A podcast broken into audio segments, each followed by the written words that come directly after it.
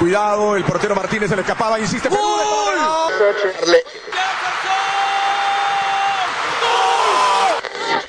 Aquí está el empate en el área Esperañol, en el área Esperañol está. ¡Gol!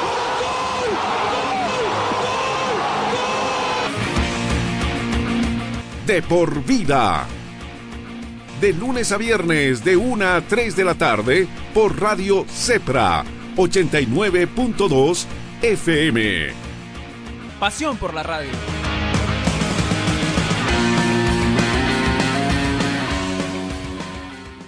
Las declaraciones de lo que es la gente de San José, hablando sobre ese tema, ¿no? Enseguida. Ya estamos enlazándonos con lo que es la, nuestra casa radial, ya estamos enlazándonos con lo que es nuestra casa radial, ya lo tenemos, ahora sí. Ahora sí estamos, muchas gracias a, a Marcelito, que es un genio, sin lugar a en la tecnología, ya lo tenemos ya estamos enlazados con nuestra casa radial. Ya lo tenemos al señor Roberto Sánchez, lo tenemos ya que un gusto, como siempre, tenerlo. Robertito, ¿cómo estás? Bienvenido a Salpicón por Radio Cepra, 89.2 FM en todo, toda Bolivia. Y pronto, también ya por la señal televisiva, guárdenos, señores, por favor. Dicen que lo bueno se hace esperar, lo bueno hace esperar, y creo que hemos exagerado en algunas cosas, pero es por el bien de todos ustedes. ¿Cómo está, Robertito? Hola Marcelo, hola a nuestros amigos de Radio Cepra que nos escuchan, a los que nos ven en nuestras redes. Y sí, parece que lo bueno quiso esperar y sí estamos eh, prolongando un poquito más la espera de lo habitual, pero estamos bien, llenos de ánimo para lo que es un nuevo Certicón Sudamericano de día viernes. Exactamente, eh, y estamos ya con nuestro salpicón, ya de todos los viernes característico para todos. Enseguida va a estar Elan García con nosotros. Una jornada movediza, una jornada con mucha información. Eh, en Chile, estaba viendo, Roberto, que está causando mucho, mucho tema mediático lo que desapareció un niño en un bosque. Un niño de tres años, si no me equivoco, de tres o cuatro años, que está haciendo conmoción en todo Chile. Efectivamente, Marcelo, la noche de ayer, un niño, como tú dices, de tres años, que iba caminando, paseando con su tío por un sector de mucho bosque, de mucha maleza y cosas así. Eh, el tío en un momento lo suelta, lo, eh, se- tiene que ver un asunto, digamos, aparte de lo que estaba haciendo. Y cuando vuelve el niño no estaba y el niño hasta, la- hasta el momento no ha aparecido. Ojalá pueda aparecer este niño. eh, ¿Ese lugar es selva? Eh, ¿qué- ¿Cómo es ese lugar? no, es selva, pero es mucho bosque, un bosque más o menos denso. Entonces, claro, la, búsqueda eh, es una combinación entre un bosque denso y también barrancos, o sea, no barrancos, pero zonas de caídas más o menos inclinadas, en, la que es, en la que es todo bosque. Entonces, eso dificulta la- las labores de los equipos de rescate. Hay una cosa que está ahí un rato en mi cabeza y me lo dijo mi esposa, que la mirada del niño, la mirada, la mirada de- del niño, que es una mirada, me dijeron que no es de este mundo, es una mirada angelical.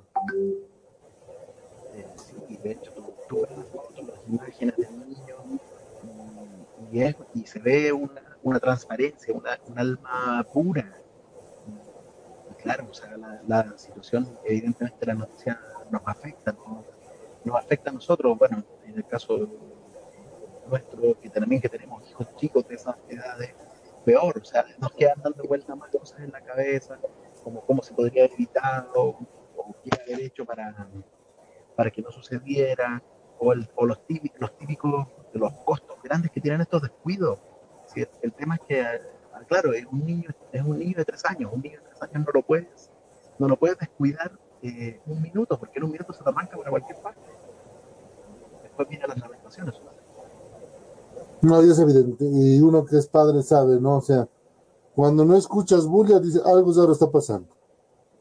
Exactamente. Algo raro está pasando y ojalá, ojalá pueda aparecer ese niño para tranquilidad de su familia y de todo, todo, todo Chile que se movilizó buscándolo, eh, a este infante. Nos metemos en materia, eh, nos metemos en materia.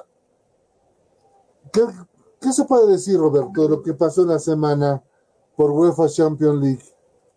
¿Qué se puede decir? Eh, la, la caída y la salida anunciada se adelantó para Messi o es que Mbappé quiere reinar ya en el mundo del fútbol?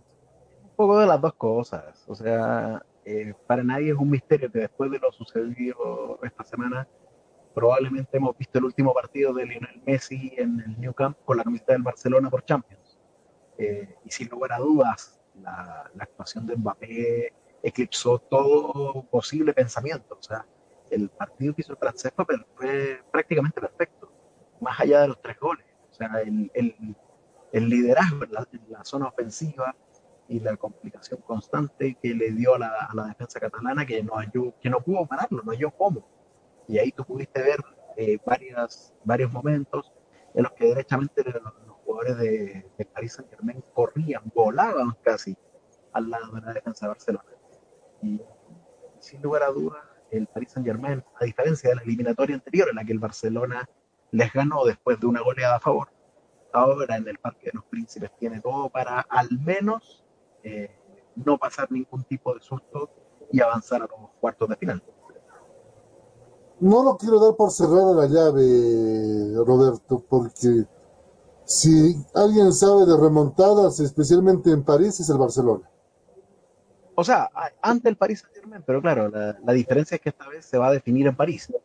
O sea, sí. la otra vez, cuando, hubo que definirlo en Cataluña, sí, el Barcelona logró esa diferencia que necesitaba pero hay que ver si este Barcelona de Ronald Koeman tiene la, la capacidad para, para, responder a la altura en, una exigencia eh, mucho mayor, sobre todo por el tema de tener que definirlo de visita. La tortuga ninja, como es conocido, Donatello, como le dicen de cariño a Kylian Mbappé, eh, ha mostrado que tiene una velocidad impresionante. Pero te ojo, que, y no es por defender al Barcelona, porque yo no soy hincha del Barcelona, pero creo que Kuman se arriesgó mucho a meter dos jugadores que venían saliendo de una lesión. No han terminado su recuperación. Es el caso de Gerard Piqué de Sergi Roberto, que por tener jugadores experimentados contra el Paris Saint Germain, creo que fue perjudicial para su equipo. Es que... Y se demostró en ese juego que lo deja atrás Mbappé. Pero, pero bueno, de una u otra manera tenía que jugársela. Ya la, la defensa, la defensa, llegamos, muleto que había usado la, diferencia, la defensa suplente, ya no le había respondido a la misma altura, entonces tenía que contar con sus hombres de experiencia. Lamentablemente, los hombres de experiencia tampoco dieron el, el ancho. O sea, no pudo, no pudo Piqué, no pudo la inglés. El trabajo de Serginho Des por la derecha fue, fue bastante bajo también. Entonces, eh, si tú te fijas, se sumaron muchos factores que supo aprovechar muy bien Mbappé, que supo aprovechar con el apoyo desde atrás de Marco Berratti, de Leandro Paredes, con la colaboración en ofensiva de Moise Keane, con la, eh, que también anotó un gol de hecho, con el aporte de, también en lo que tiene que ver, por último, con esa tarea de Tiboquear y de eh, Mauricardi. En fin, fue una serie de, de en los que realmente el Paris Saint Germain fue demasiado superior al Barcelona. No, es evidente. Eh, un, y vamos a empezar a repasar imágenes donde nuevamente la gran actuación de señor Keylor Navas. Yo digo, los del Real Madrid no estarán arrepintiéndose de haberlo cedido a venderlo a Keylor. Y esto no es penal para mí. De soy honesto, esto no es penal. No, no, el, o sea, el, de hecho los defensas no van mirando, a, digamos, la corrida de la corrida del jugador de Barcelona. El árbitro cobra, influenciado por la caída de, de Griezmann, pero, pero al final eh, al final terminó siendo algo anecdótico con lo que pasó después. Y esta jugada, vamos a retrocederlo por favor. Mirarlo a Mbappé. Mirarlo y mirarlo a Piqué, que se nota que no está en ritmo. Claro, ¿no? Y recibe, fíjate, por la derecha, un, un movimiento y quedan los dos centrales botados, o sea, o sea parados, pero no, no, reaccionaron.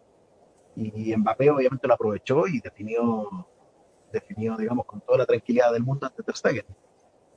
Bueno, Stegen también que se graduó de superhéroe esa tarde, porque si no, mayor Brasil que la cantidad de goles que recibió. Ahora es un PSG que no soñó con esa noche. Y eso también debe ser sincero Pochettino. Sí pensaba ganar, pero no pensaba ganar esa magnitud y ser tan superior a un Barcelona que, que viene muy disminuido desde el torneo local. No, efectivamente, probablemente ni en su ni en su esquema más optimista Mauricio Pochettino había pensado cerrar de esa manera el, el partido y por qué no decir la llave. O sea, eh, dieron unos pasos bastante grandes. No podemos darlo por cerrado, pero de que Ronald Koeman va a tener mucho que trabajar estas dos semanas, lo va a tener que hacer. Lo va a tener que hacer. Y está el gran Keylor Navas, que se mandó estita, ¿eh? Se mandó estita y para rematar nuevamente Kylian Mbappé, ya lo tenemos Erlan García con nosotros. Erlan, ¿cómo estás? Bienvenido a nuestro salpicón un salpicón hablando de lo que nos dejó esta eliminación del Barcelona, bueno, casi eliminación del Barcelona en UEFA Champions League. ¿Qué tal, Marcelo? Roberto, un gusto poder dialogar con ustedes en este salpicón eh, donde vamos a hablar de mucho, sin lugar a dudas. Ya hay fecha eliminatoria, ya tenemos rivales, ya se sabe cómo va a arrancar esta eliminatoria muy controversial. Y bueno, ver también lo que pasa con el fútbol sudamericano. Vaya semana que tuvimos esta, ¿no? qué semana que se tuvo, ¿no? Sufrimiento eh, en Chile, sufrimiento en la Champions League, jugadores que vienen, jugadores que se van. Che, lo que me llamó la atención es lo de Orwell Ready, ¿no? Fueron de paseo por Brasil y se trajeron otro delantero de la cuarta división. O sea, volvemos al tema, ¿no? O sea, se invierte o se gasta y en época de pandemia los números siguen subiendo, ¿no? Y esto es lo que sí nos llama la atención poderosamente por acá. No, igual aquí llamó la atención porque, obvio, no tenemos nada en contra del nuevo jugador, se llama mascot. No es mascota, no sé dónde escuché que ya le pusieron mascota, no, mascot. Es mascot, se llama el jugador y va a ser el refuerzo. Oye, pero tanto delantero que tiene el Ready, yo me pregunto, o le estás poniendo el cuchillo ahí cerca de la yugular a Núñez, porque le has puesto jugadores y esto vamos a hablar ahorita con Roberto y con Erlan. Le has puesto jugadores como diciendo, o me, ganas y avanzas de fase o te me vas. Te comento que me enteré de algo, no sé, esto solamente se puede manejar aquí, no sé Roberto en Chile, pero me llegué a enterar de que hay varios dirigentes que dialogando con sus directores técnicos les dijeron, pierden cuatro partidos y se van. Así de fácil. O sea, y los directores técnicos aceptaron. No hay tu tía, como dirían en el término popular boliviano, no hay tu tía. O sea, no me interesa contra quiénes ni cómo. Cuatro y chao. O sea, yo no sé si se puede trabajar así y más aún cuando te ponen jugadores que, mira, Ayer vi lo de Boca Juniors, no sé si Roberto pudiste ver lo que pasó con Boca ayer. Con pues, bombos y platillos anunciaban a Román. Decían el nuevo jugador y viene de un equipo grande de Colombia, ¿no? No viene de cualquier lado. Hasta que le hacen el examen médico y dicen, momentito, tiene problemas en el corazón y el informe es mucho más delicado que ese. Se habla de que incluso puede causar un paro súbito. O sea, el tema es delicado, hay que tratarlo de esa forma, ¿no? ¿En cuántos países se hace ese tipo de exámenes médicos? Así especializados. Aquí habíamos reclamado muchas veces de por qué no se hacen exámenes, pero a detalle, porque estás hablando de, la salud de los deportistas. Raro que en, Colombia no se hayan percatado de aquello, ¿no? No, la pregunta es, eh, Roberto, ¿se hace en Sudamérica exámenes serios? ¿Revisión médica seria? se hacen exámenes médicos serios. Al menos voy a hablar de la realidad que tenemos que tenemos acá, digamos, en Chile. Se hacen exámenes serios y los y se han caído fichajes también por eso mismo. O sea, el, acá, digamos, hay, varios ejemplos que, si no pasas el examen médico, eh, derechamente no te, no te contratan. Y se ha dado, como te decía, en numerosos ejemplos en, en, cualquier equipo, digamos. Ha pasado en los equipos más grandes, ha pasado en los equipos de regiones, aunque pasa más, pasa más en Santiago, de hecho. Eh, los equipos de Santiago son más rigurosos en eso que los de, que los de provincia. Pero sin lugar a dudas lo que pasó con Boca, con el jugador Román, eh, marca, digamos, una, una voz de alerta, más sobre todo porque ayer mismo, cuando se hacían los exámenes, era día de cierre del libro de pases, o sea, tampoco hubo margen para encontrarle un reemplazante. Ahora, yo creo, Roberto, Marcelo, que, que se hacen exámenes médicos serios, ¿no? Por ahí estamos eh, utilizando otro término. La idea es hacer exámenes médicos completos, ¿no? Porque vemos que se hacen exámenes médicos, pero ¿cuánto se chequea el corazón, por ejemplo? Un, un chequeo especializado en el tema del corazón. Yo te comento, y le comento a Roberto, que acá en Cochabamba sonó bastante el tema de Teodoro Paredes para Atlético Palmaflor Sí, Te acordarás, Marcelo, jugador de ex Bolívar, y de pronto llamaba la atención el saber qué pasó. Le hicieron la prueba médica y dijeron, momentito, algo tiene. Y exigieron, y acá también los jugadores tienen que ser conscientes, no hay por qué molestarse, le exigieron al jugador que se haga la resonancia magnética para comprobar de que lo que se descubrió, que no quisieron decir al final mucho detalle, tampoco nos vamos a meter en eso, eh, no era nada como para preocuparse. Se realiza la resonancia magnética ayer y determinan que Teodoro no firma para Atlético Palmaflor, no está apto para poder formar parte del club y hasta aquí llegó. Entonces creo que también ahí está jugando mucho el tema de los eh, departamentos médicos de cada equipo, ¿no? ¿Cuántas veces no nos enteramos de jugadores que llegaron rotos, como decimos normalmente, y terminaron de romperse a medio torneo, ¿no? No, y Teodoro Paredes, ¿se acuerdan? El año pasado no terminó por lesión el torneo. Sí, sí, sí. Sí. Por lesión no terminó Teodoro Paredes. Eh, hubiera sido un buen aporte, pero está lesionado. No sí. Ahora, hay un rumor en Achumani de que su nuevo jugador, eh, el español David Mateo, se estaría lesionando habría llegado lesionado. ¿Viste? Obvio, es un hasta no lo confirmó ni lo descartó la Comisión Médica del Tigre. Pero si Río, si Río suena es porque piedras trae, ¿no? Pero ¿por qué hablamos de esto, Roberto? Porque estamos hablando, Marcelo, de la salud del futbolista. Lo de Román tiene que llamar poderosamente a la reflexión a los dirigentes en invertir en exámenes médicos completos, llamémoslo así, ¿no? Exhaustivos, principalmente cuando se trata de órganos vitales, ¿no? Y hablar del corazón, ¿qué más?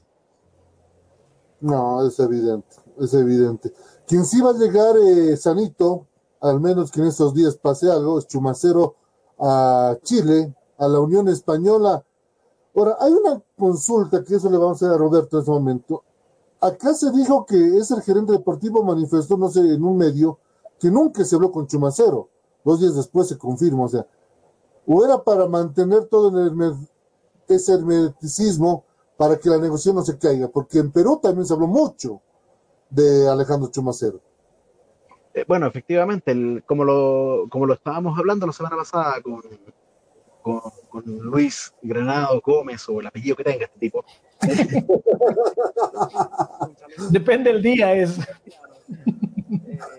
estábamos hablando con él efectivamente y con Guillermo, eh, se había dado que la, que la digamos, la, la, gerencia de Melgar también había, había estado metiendo, digamos, su, sus manos para intentar contratar al, al ex seleccionado boliviano, eh, o al actual seleccionado boliviano, incluso Alejandro Chumacero.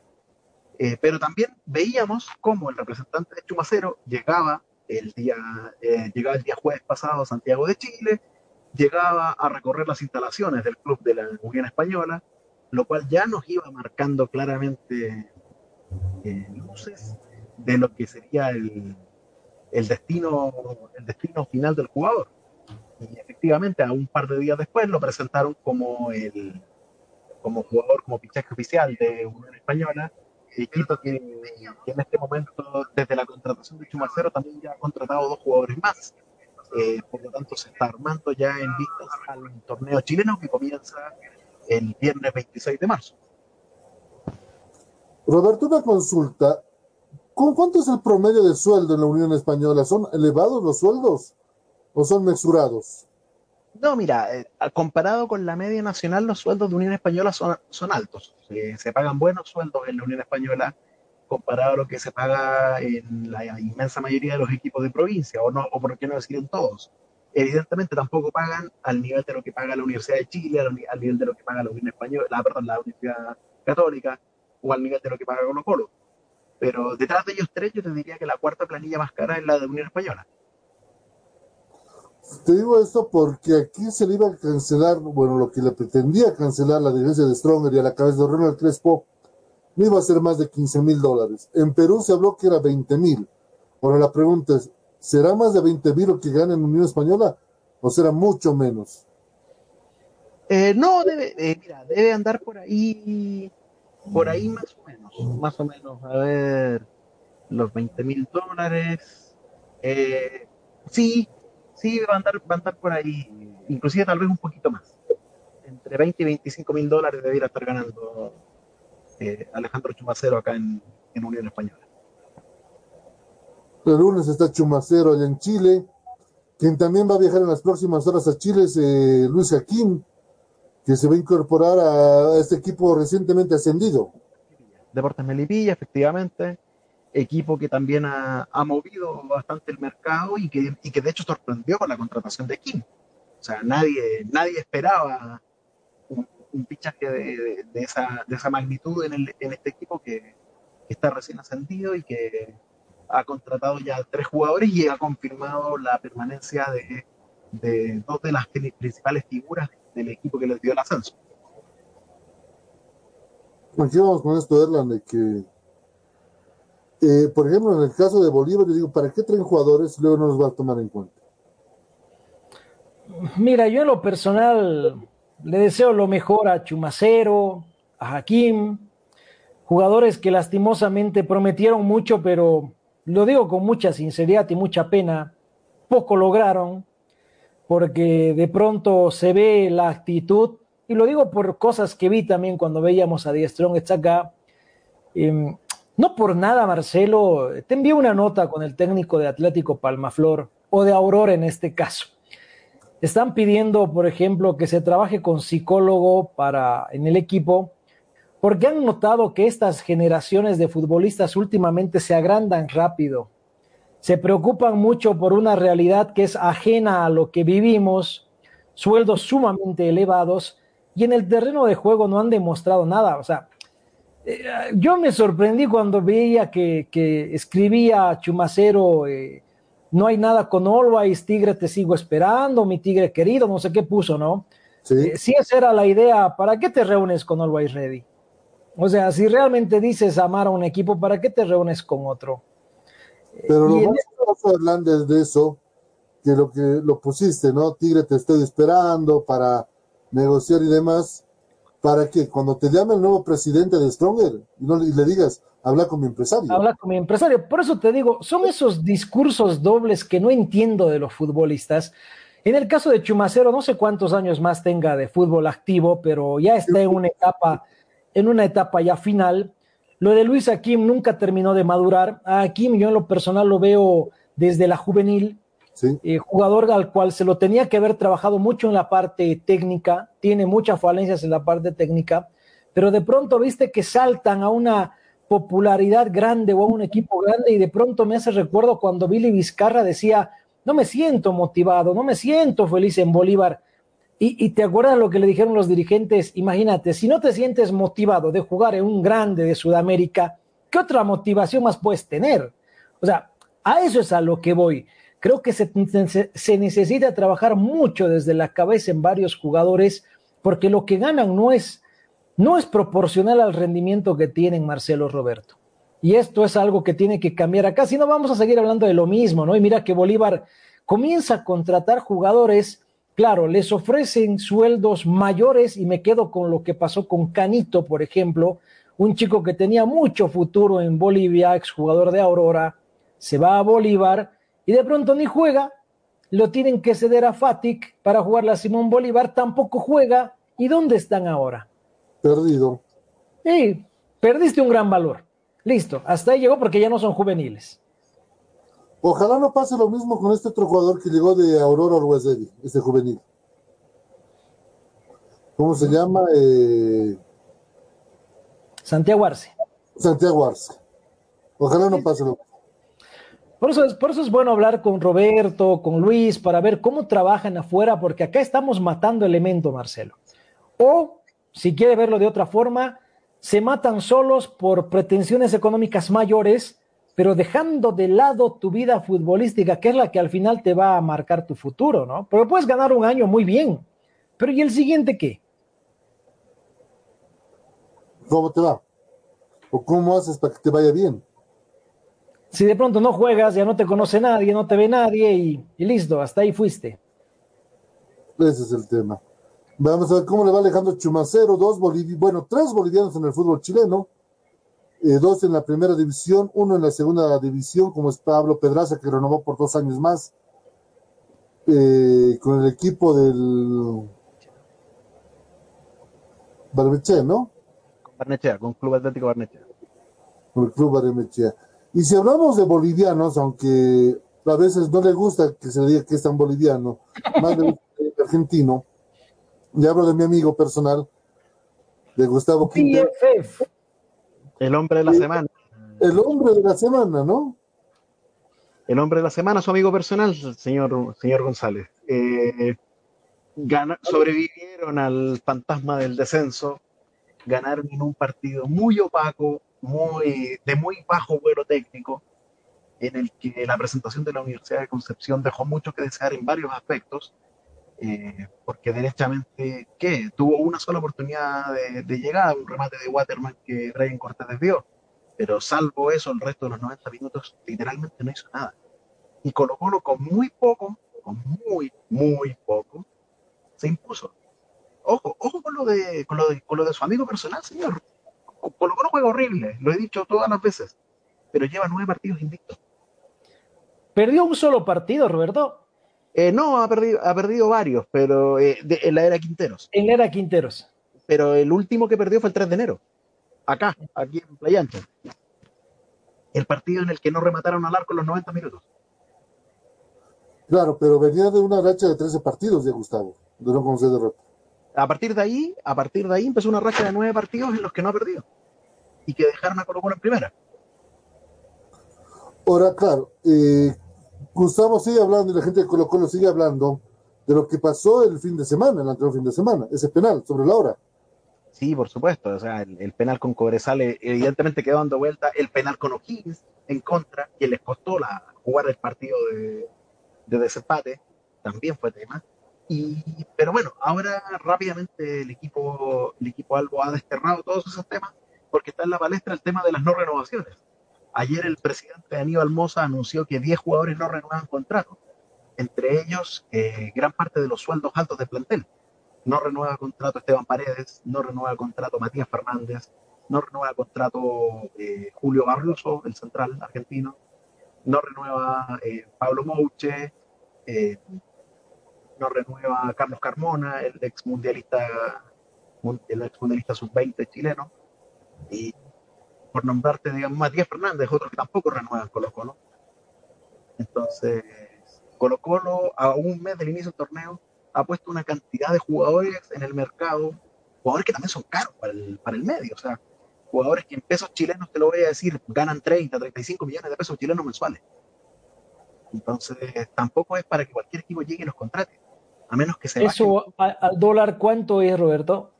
Eh, a ver, son así, tirándote los 30 millones solamente.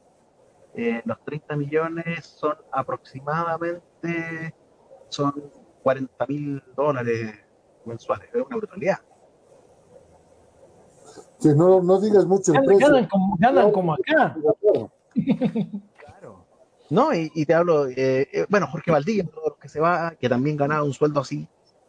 Entonces, eh, es, es un tema.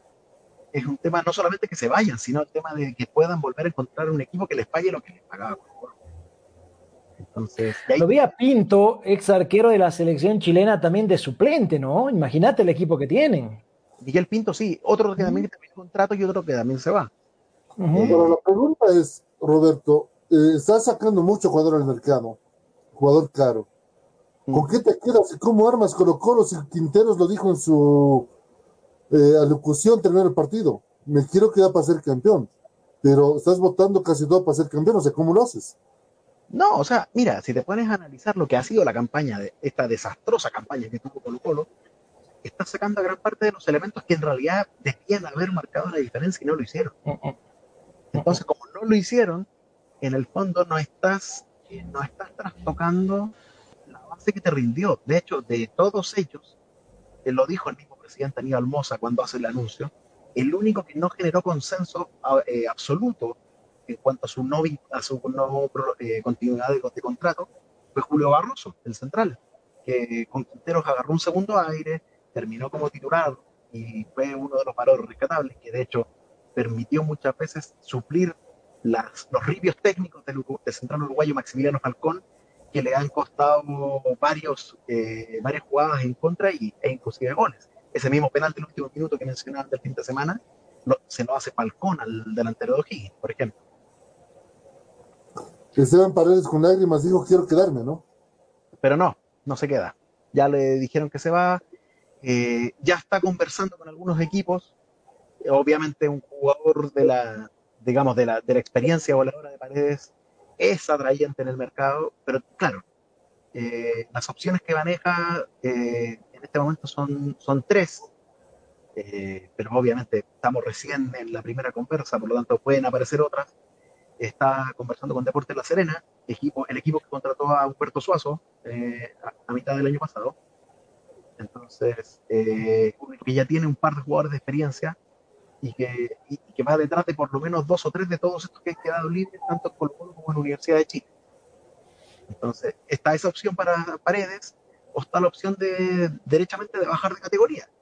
Jugar en primera B con Coquimbo Unido, que es de su representante y amigo Pablo Morales, o jugar en la tercera categoría por el San Antonio Unido, que es propiedad de él. Esteban Paredes es el dueño de San Antonio Unido. Por lo tanto, está la posibilidad también de que, de que vaya, digamos, a, a, hacer su despedida en el club del cual es propietario. ¿Cómo no es Erlan? Un jugador de selección, jugador reconocido, Esteban Paredes, eh, que termine así, bueno, su equipo, al final va, se va a dar el lujo, pero no darte el lujo de terminar un, un equipo de primera, yo creo que también es un tema que no, a ningún jugador creo que le va a gustar.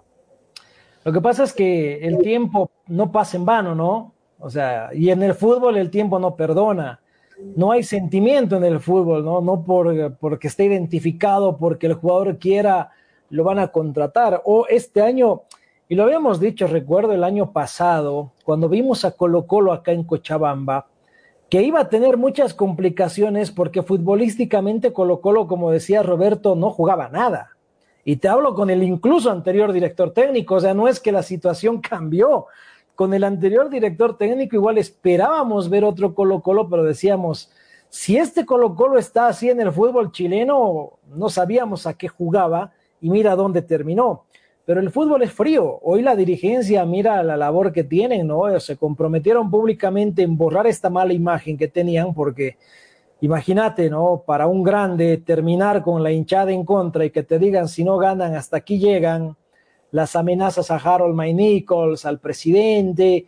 Eh, esto no quieren que se repita porque ¿cuántas veces no hemos hablado contigo, Marcelo, de que no es lo mismo la presión que siente un equipo que está acostumbrado a pelear de media tabla para abajo, el no descender y el quedarse en categoría, a un equipo grande?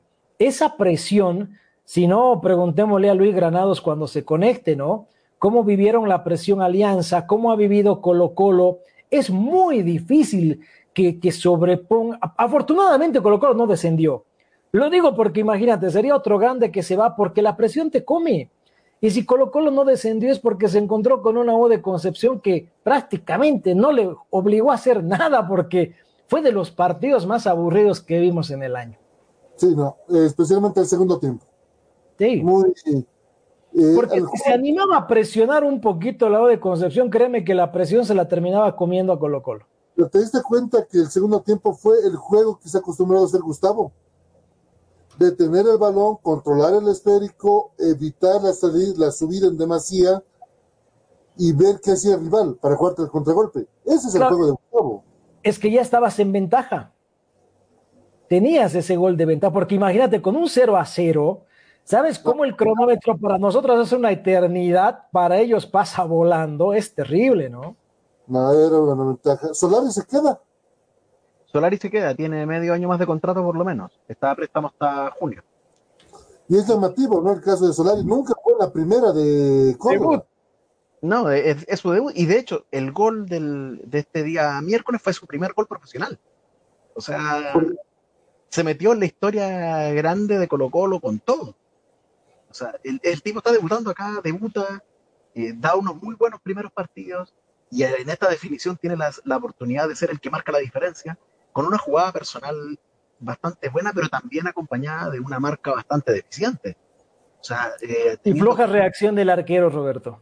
No, y no solo eso, no solamente la floja reacción del arquero, que es notoria, uh -huh. pero teniendo cuatro jugadores alrededor, ninguno atina a meterle un pie de una manera, de una manera, digamos, firme.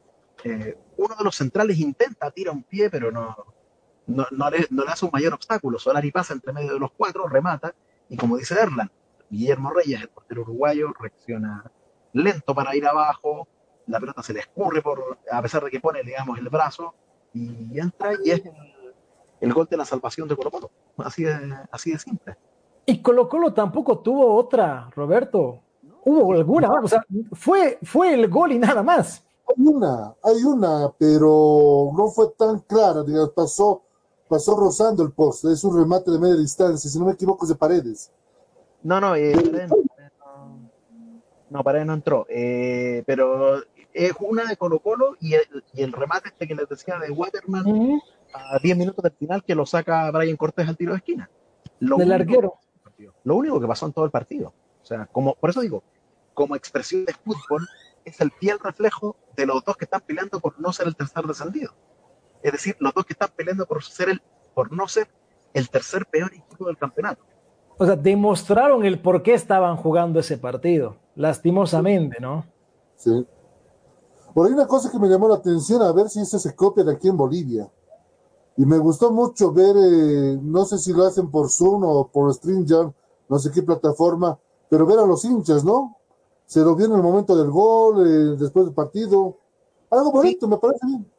Mira, el, el, el ex empezó con esto, eh, con, con, lo que se llama la, el, los, el, hincha virtual, en el cual se les, se les manda, el, eh, digamos, un link a un, grupo de, a un grupo de hinchas que uno se tiene que inscribir en la página. Yo quiero ver el, el partido de mi equipo, yo soy hincha de, en este caso, de Colo Colo de Universidad de Concepción.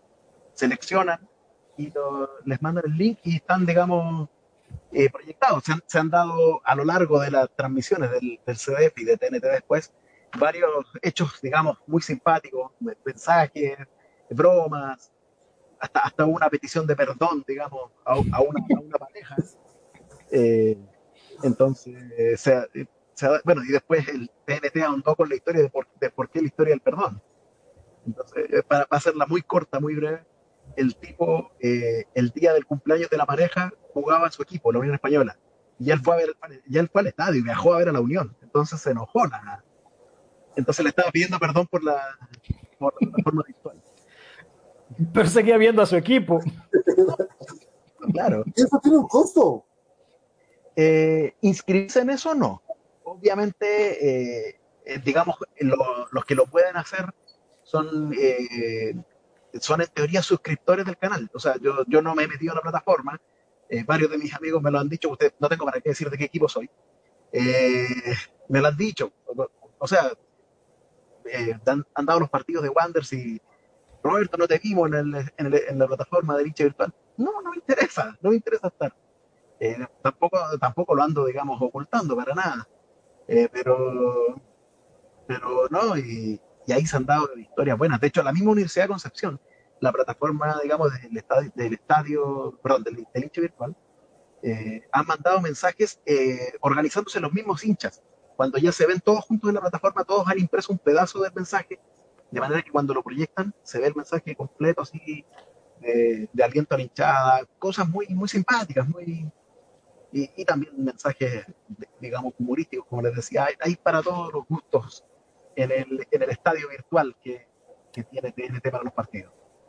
Digo, esas cosas no se puede copiar aquí en Bolivia. Te aseguro, Marcelo, lo vamos a vivir, lo vamos a ver, porque este año poco probable que haya público en los escenarios. Es más, acá en Bolivia vemos, ¿no? En un festival. Un profesional. Que, Claro, imagínate si hay un festival de música que organiza una red televisiva y hacen la, la tribuna virtual y todo eso, el fútbol no quedó ajeno y, y como que le está dando otro toquecito ¿no? al tema fútbol, pero con seguridad lo vamos a, a ver, a vivir, porque es diferente verlo desde la tribuna. Yo veía gente llorando, el grito de gol, la gente de, de, la U de igual forma tristes por la derrota, o sea, es otra cosa verlo así, ¿no? No, es otra cosa. Vamos a ver si se puede implementar. Quería tocar ese tema con ustedes y quería saber si en Chile es legal o no es legal el tema de las apuestas. Eh, ¿Dónde lo tenemos en este momento? Aquí está. Queremos compartir esto con toda la gente que nos sigue. También puede ver este nuestro periódico digital www.deporvidabolivia.com. Alerta en el Estado boliviano. Ese lo hemos titulado. Den, denuncia empresa de apuestas ilegales en el deporte. Las apuestas en el deporte son muy comunes en muchos países, sin embargo en Bolivia no están permitidas. Y el Estado entró en un juego porque considera que hay una empresa que lucra con esta práctica ilegal y atenta contra sus intereses. La empresa es la famosa Sorte 365, que tiene sus plataformas virtuales, sus apps, donde uno puede seguir eh, eh, los partidos, hacer las apuestas y demás. Roberto, ¿en Chile es permitida apuesta?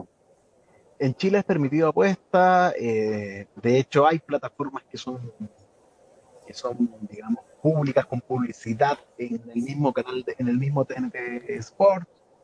Eh, se le hace publicidad al, al, a la, digamos, a la, a la, al juego de apuestas de la polla chilena de beneficencia, al experto. Eh, se le hace publicidad también a, a Rojabet, que es una, una plataforma internacional. De hecho, sin ir más lejos, el main sponsor del campeonato de primera B de la segunda división del fútbol chileno es juegaenlinea.com.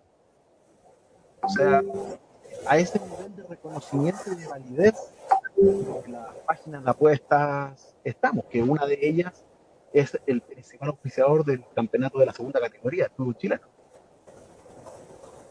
Te cuento, Marcelo, que hoy, hoy debatimos sobre este tema con algunos colegas en Bolivia y no sé cómo lo están manejando en, en Chile, Roberto pero al parecer hay varios vacíos en esto de la, de la, reglamentación, de las apuestas, ¿no? En el país es prohibido apostar, ¿no? En el territorio nacional.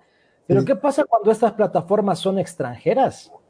Por ejemplo, esta la que haces mención u otras más conocidas, no son empresas eh, bolivianas, sino tú accedes desde una plataforma, desde tu celular. Entonces creo que estas circunstancias, eh, porque está creciendo. ¿Recuerdas que incluso se hizo un webinar sobre este tema, Marcelo? Y se claro. puede, federaciones y los clubes pueden generar eh, dinero a partir de legalizar esto, ¿no? Porque de hecho, en el mercado negro pasa todo, ¿no? Pero la pregunta es, eh, mira, en Chile está permitido. Entonces, al estar permitido, la misma asociación eh, chilena de fútbol autoriza a que su logo y el logo de los equipos estén en estas casas de apuesta. La pregunta es en Bolivia, ¿quién autorizó? Porque esto no es de ahora. No, no, no. no Bolivia es, está metido en esto hace mucho tiempo y nadie dice nada. No, esto no es de ahora. Y esto va a quedar en saco roto. Y hubieron serias. Claro, eso va a quedar en saco roto. ¿Te acuerdas en, con Carlos Chávez ya se denunció? Claro, incluso hasta el año pasado, te acordarás que jugadores denunciaron este tema. Incluso cuando, claro, uno entra, bueno, yo en lo particular no lo hago, pero sí me llama la atención hacerlo porque tengo muchos amigos que, que le hacen a esto de las apuestas. Te marcan, te marcan hasta los corners que van a ver por equipo, en etapas. Eh, y el año pasado recordarás, Marcelo, que, que, comenzaban a contar en Bolivia cuántos, o el anteaño pasado, cuando los jugadores denunciaban que denunciaban esto, el número de corners que se ejecutaban en los partidos, ¿no? Que para uno puede pasar desapercibido, pero cuando ve estas plataformas dicen, ah, bueno, ¿no? Por digo, nada raro que haya pasado a la Libertadores, Roberto, especialmente con el Santos en esos dos partidos que notó gol antes del minuto. Claro, también es una opción porque de hecho no es menor el tema de la del pago, digamos, de estas de estas apuestas. No es, eh, muchas las cifras que se mueven y tal como decía Erlan, eh, la oferta de, apuestas posibles es muy amplia, cubre prácticamente todos los aspectos del juego. Eh, ¿Cuántos corners va a haber? ¿Qué, va a ser el primer gol? Eh, el, primer tiempo va a terminar con X goles a favor de un equipo. el abanico es, es amplio. Entonces, eso también le llama la atención al, al futbolero. O sea, de repente voy a decir cualquier burrada. Nosotros estamos viendo justamente lo de la definición de Paris Saint Germain con Barcelona. Puede ser que para la, que para la próxima semana, para, o mejor dicho, para el día para el 10 de marzo, cuando se juegue la revancha, eh, nosotros, nosotros digamos ya, yo creo que Paris Saint Germain el primer tiempo va a anotar al menos dos goles. Está la posibilidad de que en muchas de las casas de apuestas está la apuesta específica. Paris Saint Germain en el primer tiempo marcará más de dos goles. Entonces, ah, ya, yo apuesto a esto. Y si, y si anota dos, tres o cuatro en el primer tiempo, cobro. Entonces, eh, eso, eso le llama la atención también al, al futbolero y se, suma, digamos, a esta, a esta, esta moda de, de participar de las apuestas y, vienen todos los, cuestionamientos, porque al ser, al ser plataformas eh, extranjeras, y eso probablemente también eh, genera la prohibición, por ejemplo en Bolivia, son platas que no tributan en el país, son platas que se van y que, y que vuelven también, digamos, directamente hacia la persona, a su, a su cuenta bancaria. Por lo tanto, no tienen un control por parte del, del Estado. Lo cierto es que las apuestas van a empezar a coser y a Erland desde el 1 de marzo para ver lo que va a pasar en las eliminatorias. Empezamos con eliminatorias, arrancamos ya, se confirma que se va a jugar una nueva fecha de eliminatorias en territorio sudamericano, donde ya se dio a conocer eh, los horarios para los dichos partidos, ya lo tenemos ahí. Me llama la atención el horario de Bolivia, te voy a ser muy honesto. Cinco de la tarde, porque estábamos acostumbrados a las cuatro. Cinco de la tarde, el 25 de marzo, Bolivia recibe a Perú. Ese mismo día, en Caracas, eh, Venezuela recibe a Colombia pero en Ecuador, y cierran la jornada, qué partido, qué bello partido. El debut, el debut del nuevo técnico chileno frente a Paraguay, ocho y media, nueve y media de la noche, hora de Chile. Exactamente, Martín Lazarte debuta este 25 de marzo como, como entrenador con su primer partido oficial, eh, nada menos que ante, una, hasta la complicada selección paraguaya, esta selección paraguaya renovada de Eduardo Berizzo, y que de seguro va a tener harto que decir en el, Estadio Nacional ese día y también en lo que va a ser la víspera del inicio del torneo nacional de acá. El torneo nacional de acá parte el viernes 26 de marzo, al día siguiente del, partido de Chile con Paraguay. Y eso quería llegar también. no hay una prohibición, eh, Roberto, de que en fecha FIFA jornada eliminatorias no tengas que jugar. FIFA no te dice, no, cuando hay eliminatorias todo el mundo para. Puedes jugar tu torneo. No, por supuesto. Lo único que está es la obligatoriedad de prestar jugadores a las, a las selecciones si los llaman. Pero no te dicen, pare los torneos. Solamente te dicen, si te llaman un jugador, el jugador tiene que estar en su selección. Esa es toda la obligatoriedad de la, de la fecha FIFA. Pero como la selección chilena en su inmensa mayoría se arma con jugadores del extranjero, van a ser, ¿cuántos? Cinco, seis jugadores máximo los que, van los que no van a estar y van a ser equipos muy puntuales los que se van a ver los que se van a ver perjudicados en, eh, la víspera del inicio del torneo nacional. Y al día siguiente tenemos que partidazo el 26 de marzo, de Erland, en Barranquilla, Colombia, Brasil y en Santiago del Estero, Argentina frente a Uruguay. Ayer veía mm, eh, mucha prensa internacional y, están con duda, ¿no? Si los clubes de, Europa van a mandar a los jugadores para esta fecha. ¿no? O sea, ese es el tema que, preocupa a varias selecciones. Nosotros de esa parte podemos estar tranquilos. Tenemos equipo completo, creo. Eh, pero hay equipos que están bastante preocupados. En lo que a nosotros nos corresponde, mucho respeto a Perú, retorna el oleador, es lo que querían también la, la gente de Perú eh, y bueno, se va a ver a una selección principalmente nacional, como siempre ha sido durante todo este tiempo, con más dudas que certezas, ¿no? porque mientras, y esto se reclama, ¿no? También creo que este tiempo se podía haber aprovechado para trabajar con los convocables. Pero bueno, el tiempo pasa, ¿no? Don Erlan, puede hacer un servicio a la comunidad aprovechándolo, puede hacer un servicio a la comunidad.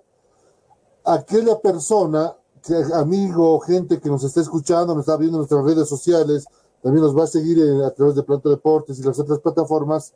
Se ha visto una persona cerca de los 50 años, mayor de 45, piel trigueña, acento caribeño.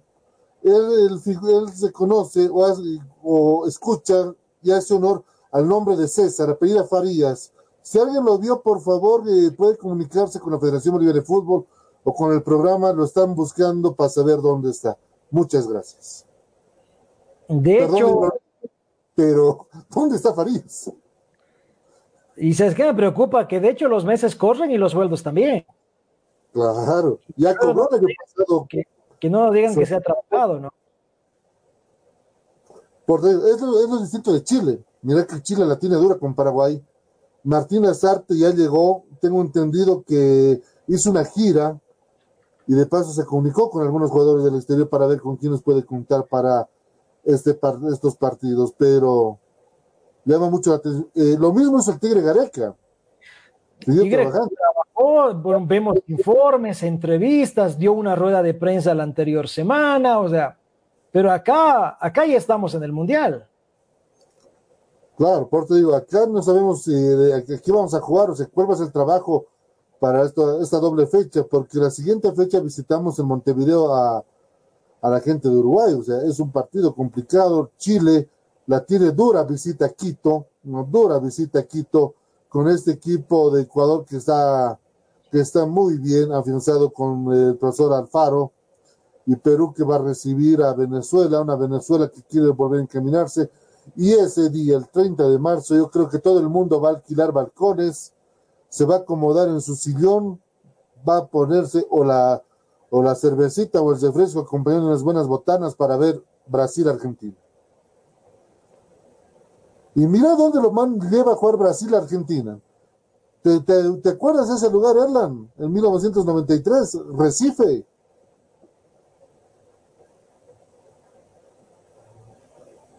Oye, se nos congeló, Erlan. Quedó ahí.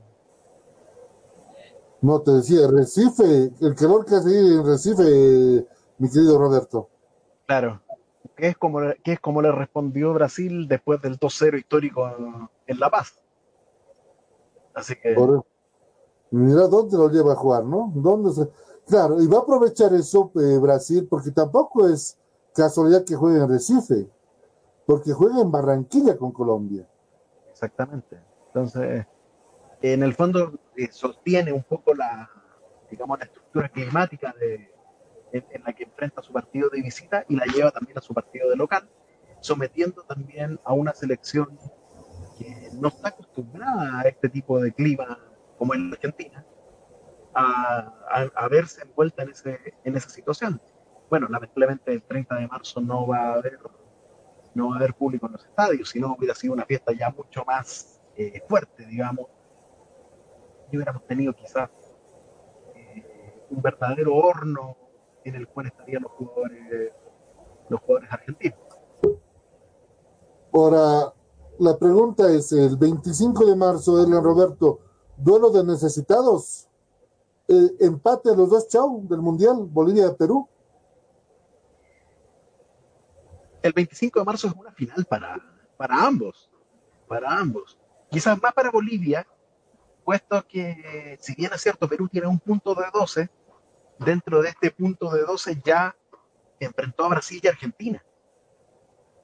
Ya, ya fue a una de las salidas complicadas que históricamente tiene Perú, como es Santiago de Chile. Y, la otra fue en Asunción del Paraguay. O sea, el fixture con Perú en las primeras cuatro fechas fue, fue bravo, fue difícil.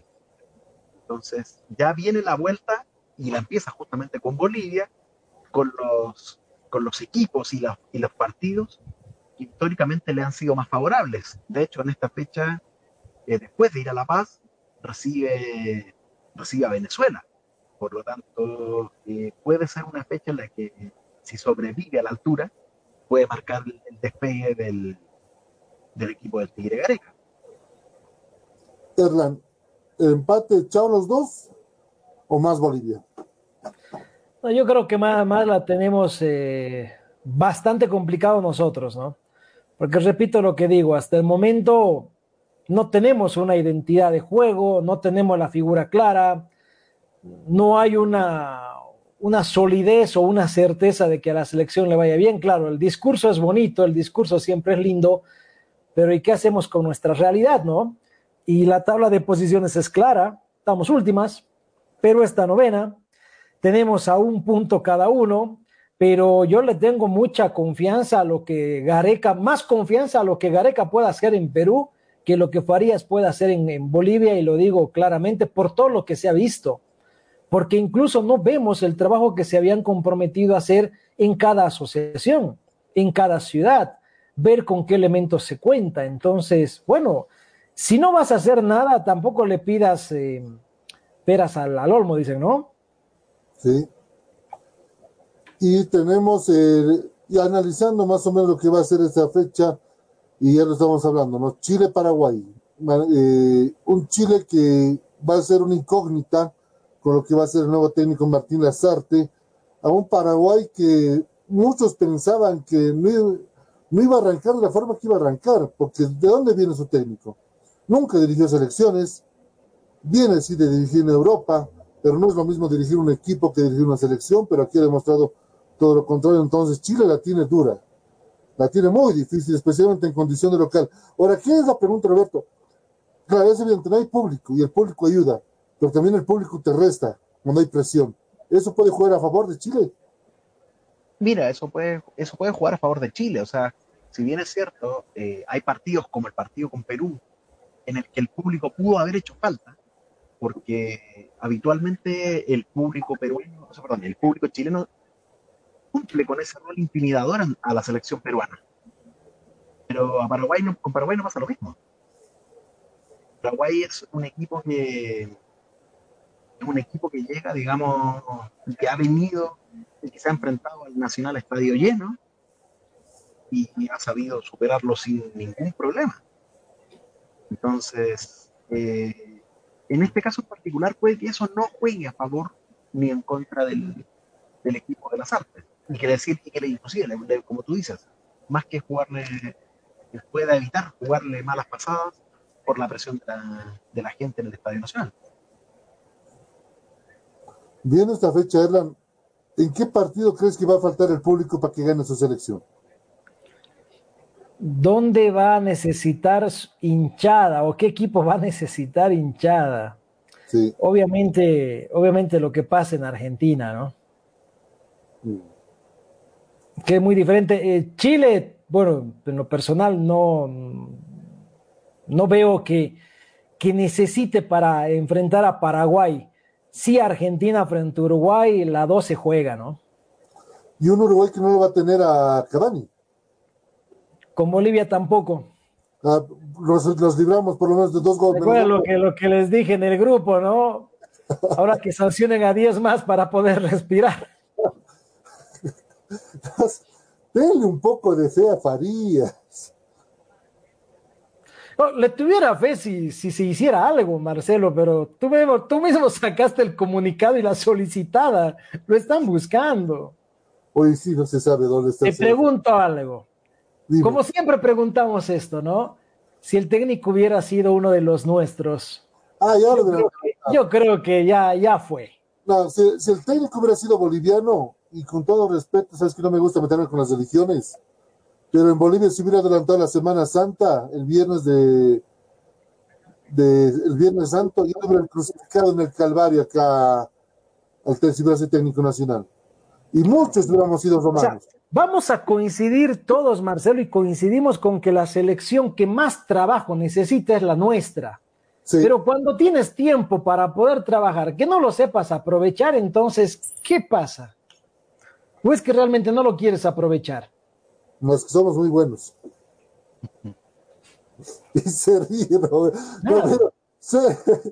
es que mira, Esto es, es como el chiste, ¿no? De la persona que quería ganar la lotería y quería ganar la lotería y siempre reclamaba y rezaba al santito que quiere ganar la lotería hasta que el santito le dice, está bien, hermano, vas a ganar la, la lotería el domingo, pero cómprate un boleto de lotería alguna vez, hermano. O sea, es así. Obvio. Mira, ahora tenemos dos jugadores en Chile, tres en Chile. Tenemos dos en Grecia, uno en Suiza, uno en Brasil. No tenemos, uno, tenemos uno en Ucrania, no creo que se los repatriaron. Tenemos uno en España que ni juega, creo que ni es ni tomado en cuenta. Ferdi Roque en la segunda división. Mira, eso, o sea, te estoy hablando estamos con los dedos de las manos. La comparación entre selecciones, por eso te digo, eh, otras selecciones pueden darse el gusto de armar tranquilamente como Chile, que tiene Me dio mucha pena la realidad de- del, del goleador que tenemos, de Marcelo Martins. Imagínate, ¿no? Es el mayor referente hoy del fútbol boliviano. que no la pasa nada bien en el Cruzeiro. Y no le está pasando su equipo ni él nada bien. Es más, lo, lo pusieron en lista de, de- de prescindibles, ¿no? Y ojo que posiblemente hay un equipo de primera que lo pueda agarrar. Ahí también Gremio. Pero Martins tiene que quedarse en el Cruzeiro. Esta es entonces la fecha eliminatorias que tenemos, 25 de marzo, 26 de marzo, 30 de marzo. ¿Será el único fútbol que vamos a ver en el mes, mi querido Orlan García? Bueno, esperemos que no, ¿no? La, la división profesional tendría que arrancar el 10. Esto está establecido, entonces eh, creo que va a venir bien el tener ritmo de competencia, eh, pero acá me deja duda. Hay clubes, ya lo había manifestado Wilstermann, por ejemplo, con Mauricio Soria, de que va a ser muy complicado que le den a la selección más tiempo de lo que FIFA establece. Por eso te digo, cuando pudiste aprovechar, no lo hiciste, una vez que arranque el torneo es imposible que los clubes te den más tiempo a sus jugadores. Pero con todo respeto, mi querido Elan, no sé si son o se hacen. ¿Cuándo juega Wilstermann? ¿Cuándo juega Bolívar Libertadores? Enseguida lo vamos a tener Claro. Roberto Sánchez. ¿Y les quieres dar más partidos de selección? No, tampoco. Y les vas a pedir que te den jugadores con más tiempo, no lo van a hacer, imposible que lo Por eso se van a regir a lo que FIFA te dice, cinco días antes a los partidos, nada más. Bueno, eso, o sea, por te digo, no sé si son o se hacen.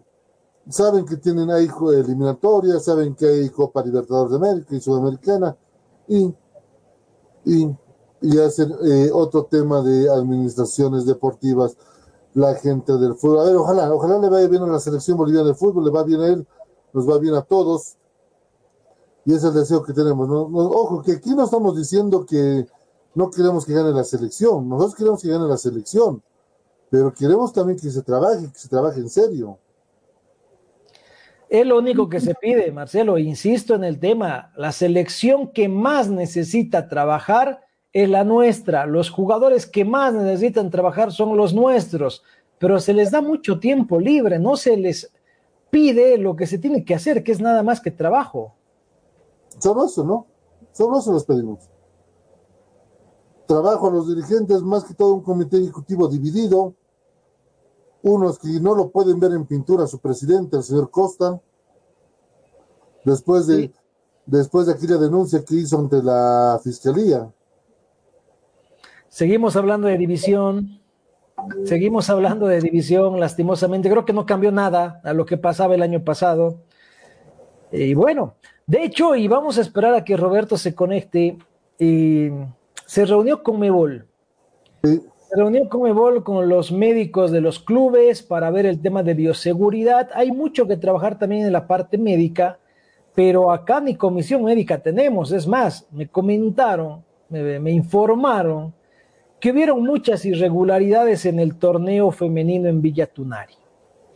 Lastimosamente hubieron jugadoras que se lesionaron, hablo principalmente de Cochabamba, porque les hicieron jugar en un escenario deportivo que estaba en pésimas condiciones. Incluso los clubes no quisieron jugar, el pasto estaba muy crecido, estaba en pésimas condiciones, pero la imposición era de acá se juega o se juega. Y ahí está el resultado, una jugadora que terminó con fractura y que lastimosamente la federación tampoco está corriendo con los gastos médicos, esto lo van a ver recién.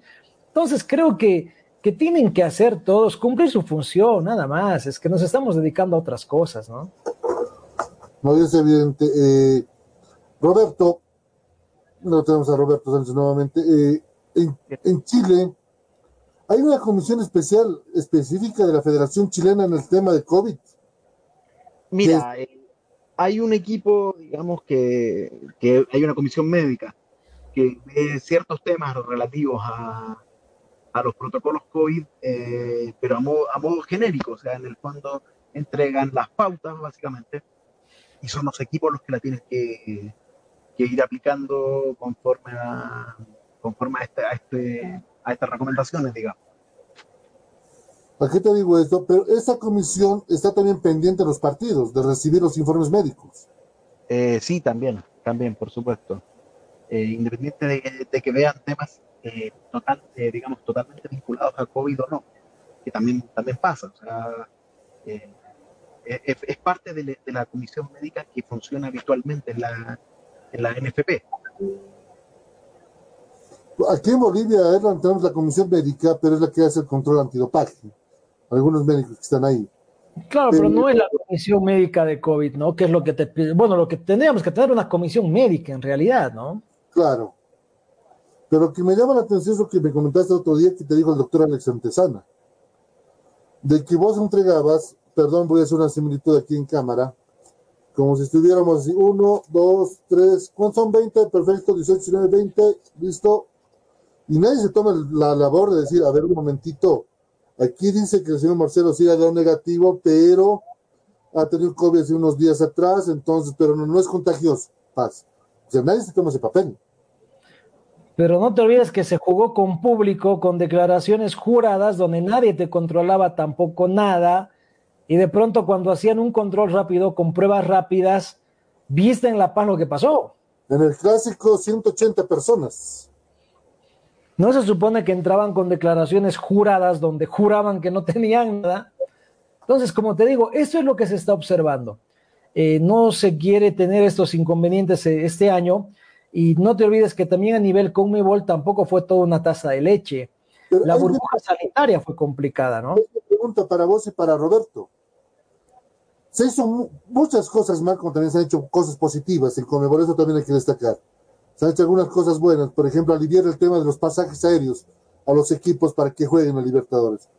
Pero en el tema sanitario se han hecho muchas cosas mal. Sabiendo que has hecho cosas mal, ¿para qué aumentas el número de integrantes?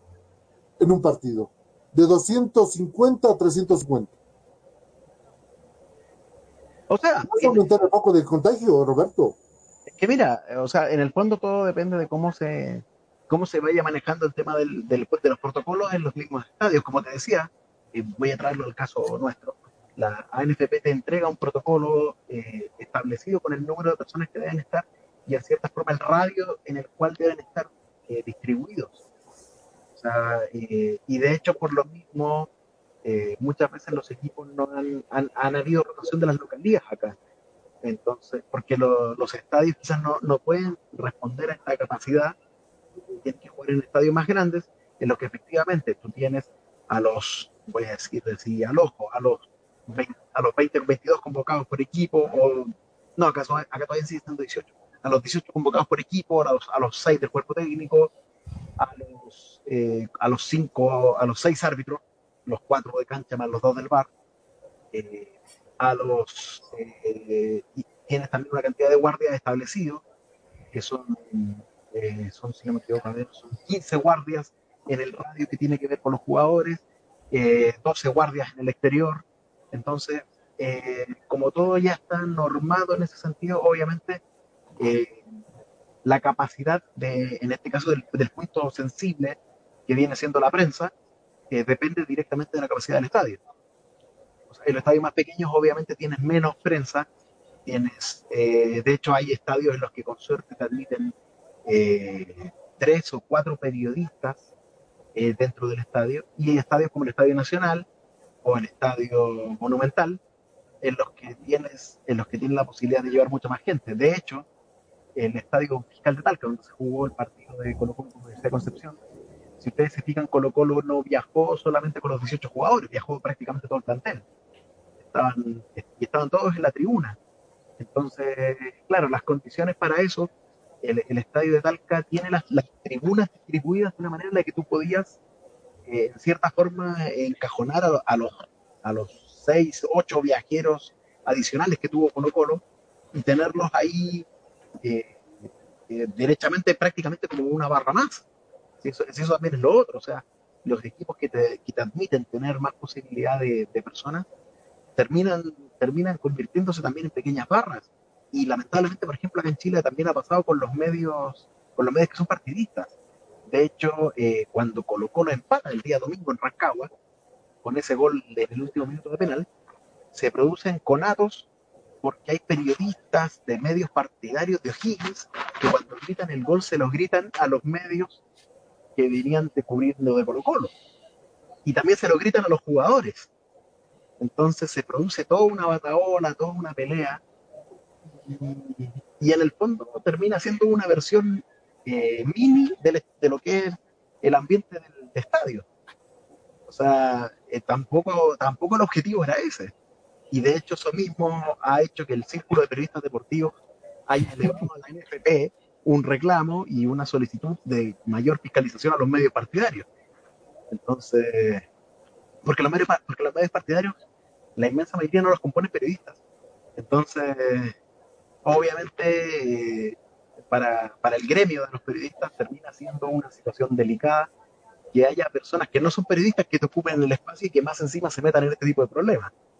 Entonces... De ahí generalizan, ¿no? No, y ahí caen todos. O sea, a, a pesar de que hay medios que son muy serios, y me consta, eh, en medios, en Santiago, en regiones, eh, terminan cayendo todos en la bolsa por, este, por estos hechos aislados. ¿Dónde no hay, no? ¿Dónde no pasa? Por eso es que hacemos méritos, y voy a hablar en general, para que los partidos se juegue sin acceso de nadie, porque si va a ser así, seguimos en lo mismo, ¿no? Ojo, que eso no es coartar el derecho a la información.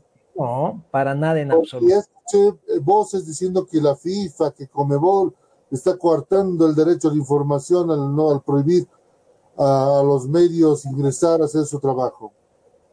Uno, cuando este mundo tecnológico te da herramientas para que puedas trabajar. Una de estas herramientas es la que estamos usando en este momento. Hay formas, hay formas de trabajar, más aún si eres un programa radial, mucho más si eres un programa televisivo. Hay formas de que puedes llegar a tu audiencia y puedas reflejarlo. Se ha demostrado que puedes transmitir un partido tranquilamente por las plataformas virtuales sin estar necesariamente en la, en, en la cabina. Claro, nos gustaría estar en cabina, Erlan, nuevamente. ¿A quién no le gustaría estar en una cabina relatando? Pero hay normas y hay normas que hay que empezar a seguir. Pero si te da la chance de que vayas al estadio y provocas los problemas que nos decía Roberto. Ah, no, tampoco. ¿Qué ¿no? te puedo decir? Obvio, por ejemplo, ponte que a de por vida nos digan, ustedes van a estar el 25 para el partido frente a Perú y a mi lado lo tenga, ponte a los de RPP de Perú y metamos un gol y se los en la cara, imagínate el problema que se arma, el quilombo. Por eso te digo, o sea, depende mucho de cómo se hacen las cosas. Y depende mucho. Pero vuelvo a manifestar.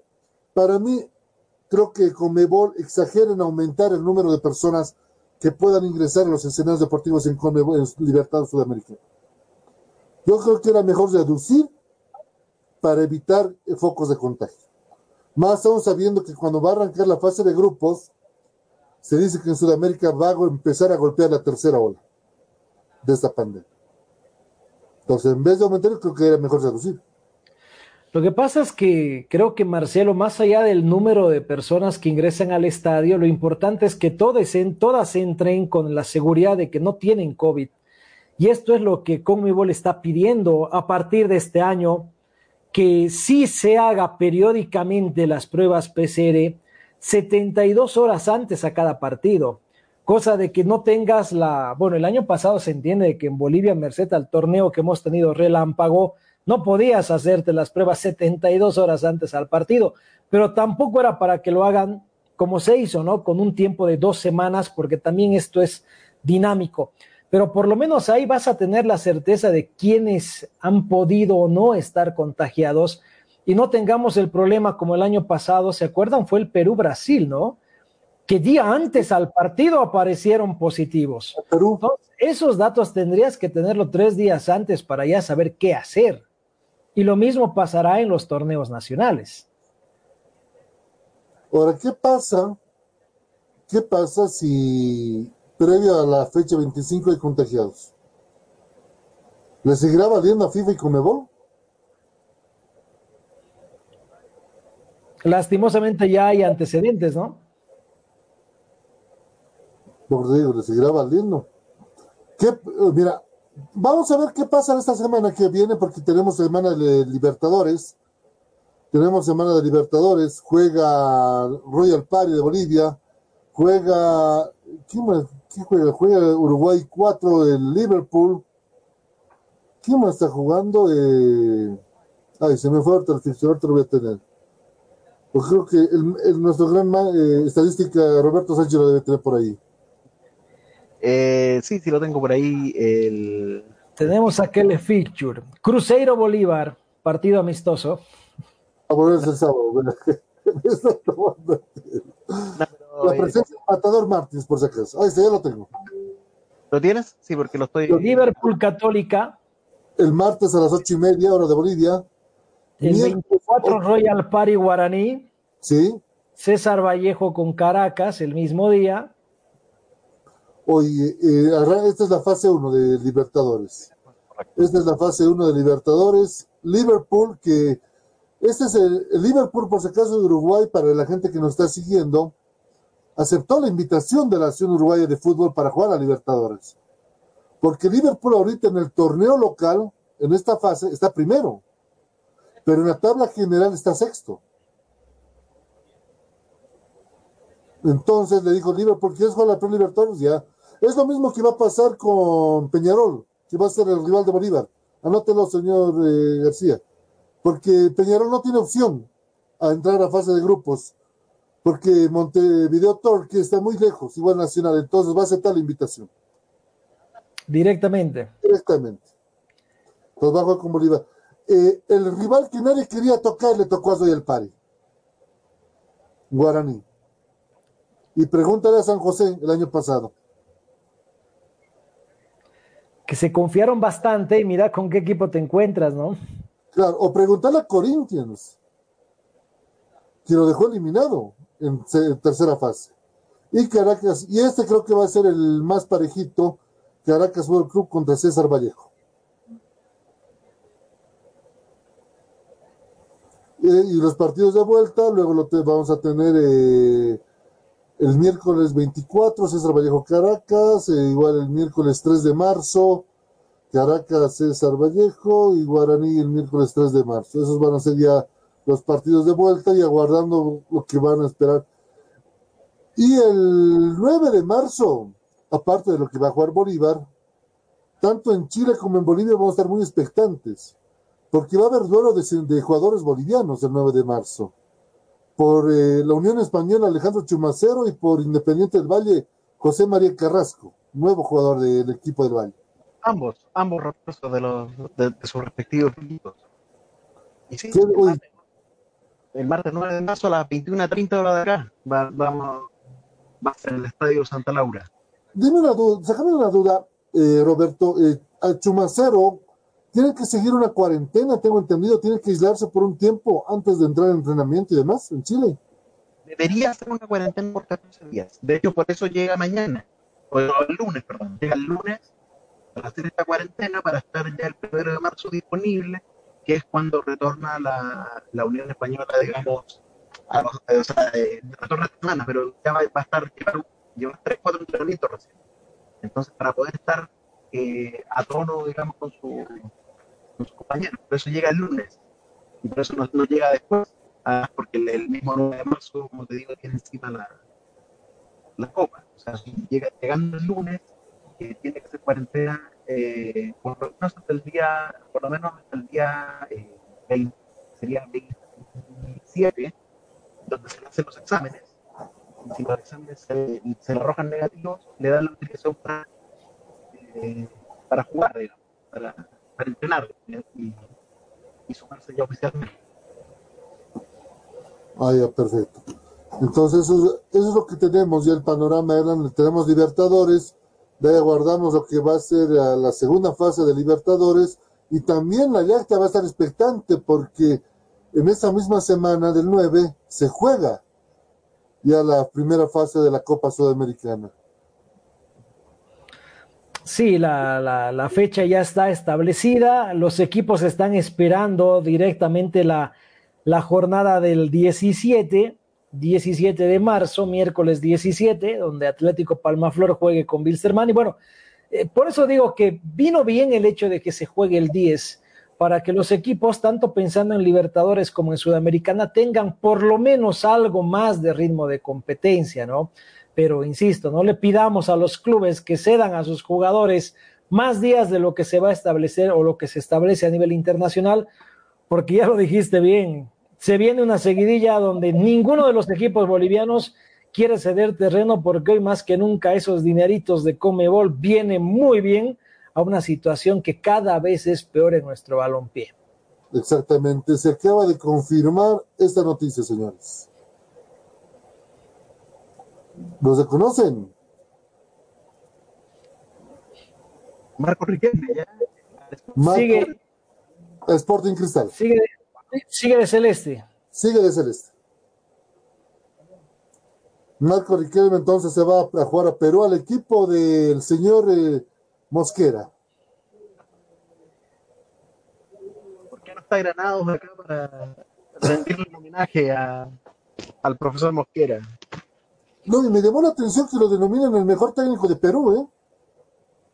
Para que veas eh, la, las paradojas que hay.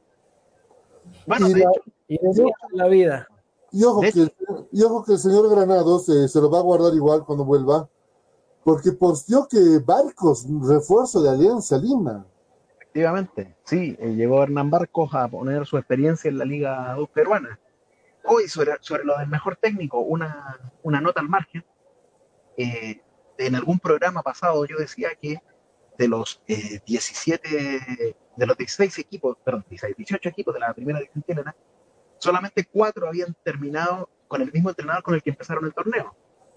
Hablé de Ariel Holland, de Juan Pablo Boivoda, el entrenador de la calera, de Gustavo Huerta, entrenador de Cobresal, y Miguel Ramírez, entrenador de Wanderers. De los cuatro, ya se fueron tres. El único que sigue en su cargo es el entrenador de Cobresal, el señor Gustavo Huerta. Ariel Holland ayer anunció su salida de la Universidad Católica porque se va al fútbol brasileño, al Santos. Eh, Juan Pablo Boivoda ayer también anunció que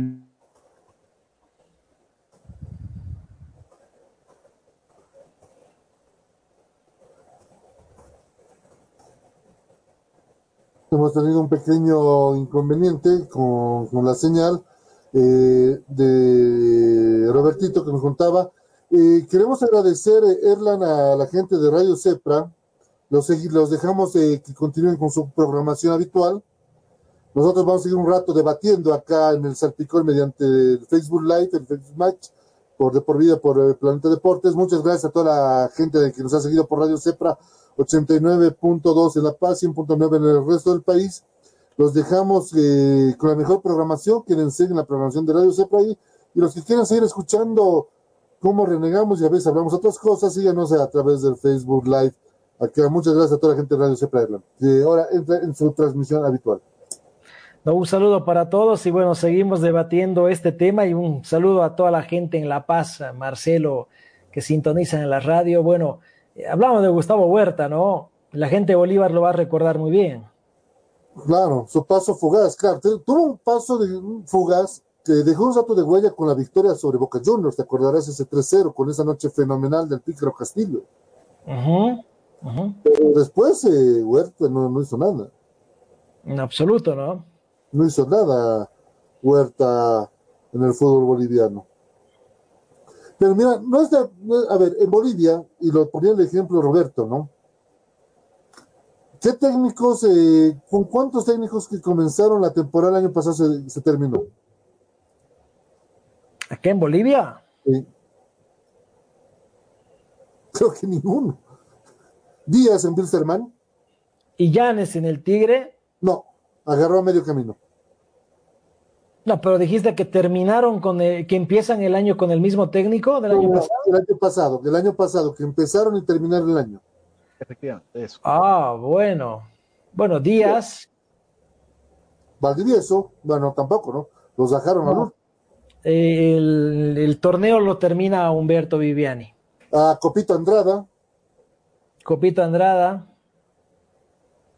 Pues nadie más. No.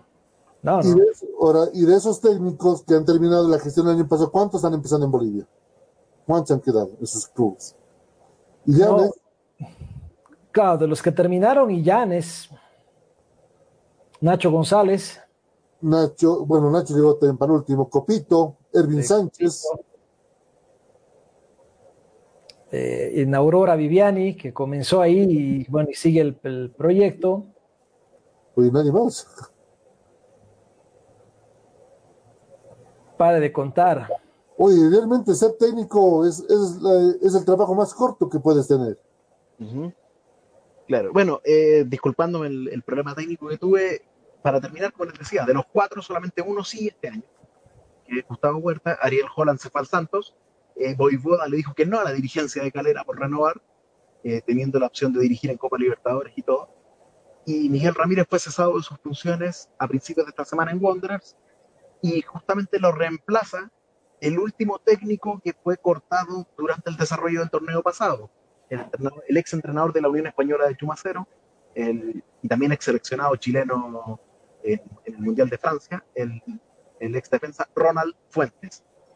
Es el primero de los tres equipos que ya confirmó nuevo entrenador, y ahora falta lo que pase con Católica y con la Calera, que son curiosamente el campeón y el subcampeón de, de la última temporada, y que son por ahora los únicos dos equipos que no tienen entrenador de los 17 que disputarán la primera división este año.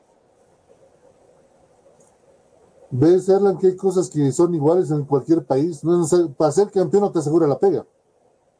No, no. Y sabemos que la profesión del técnico es la más ingrata, ¿no?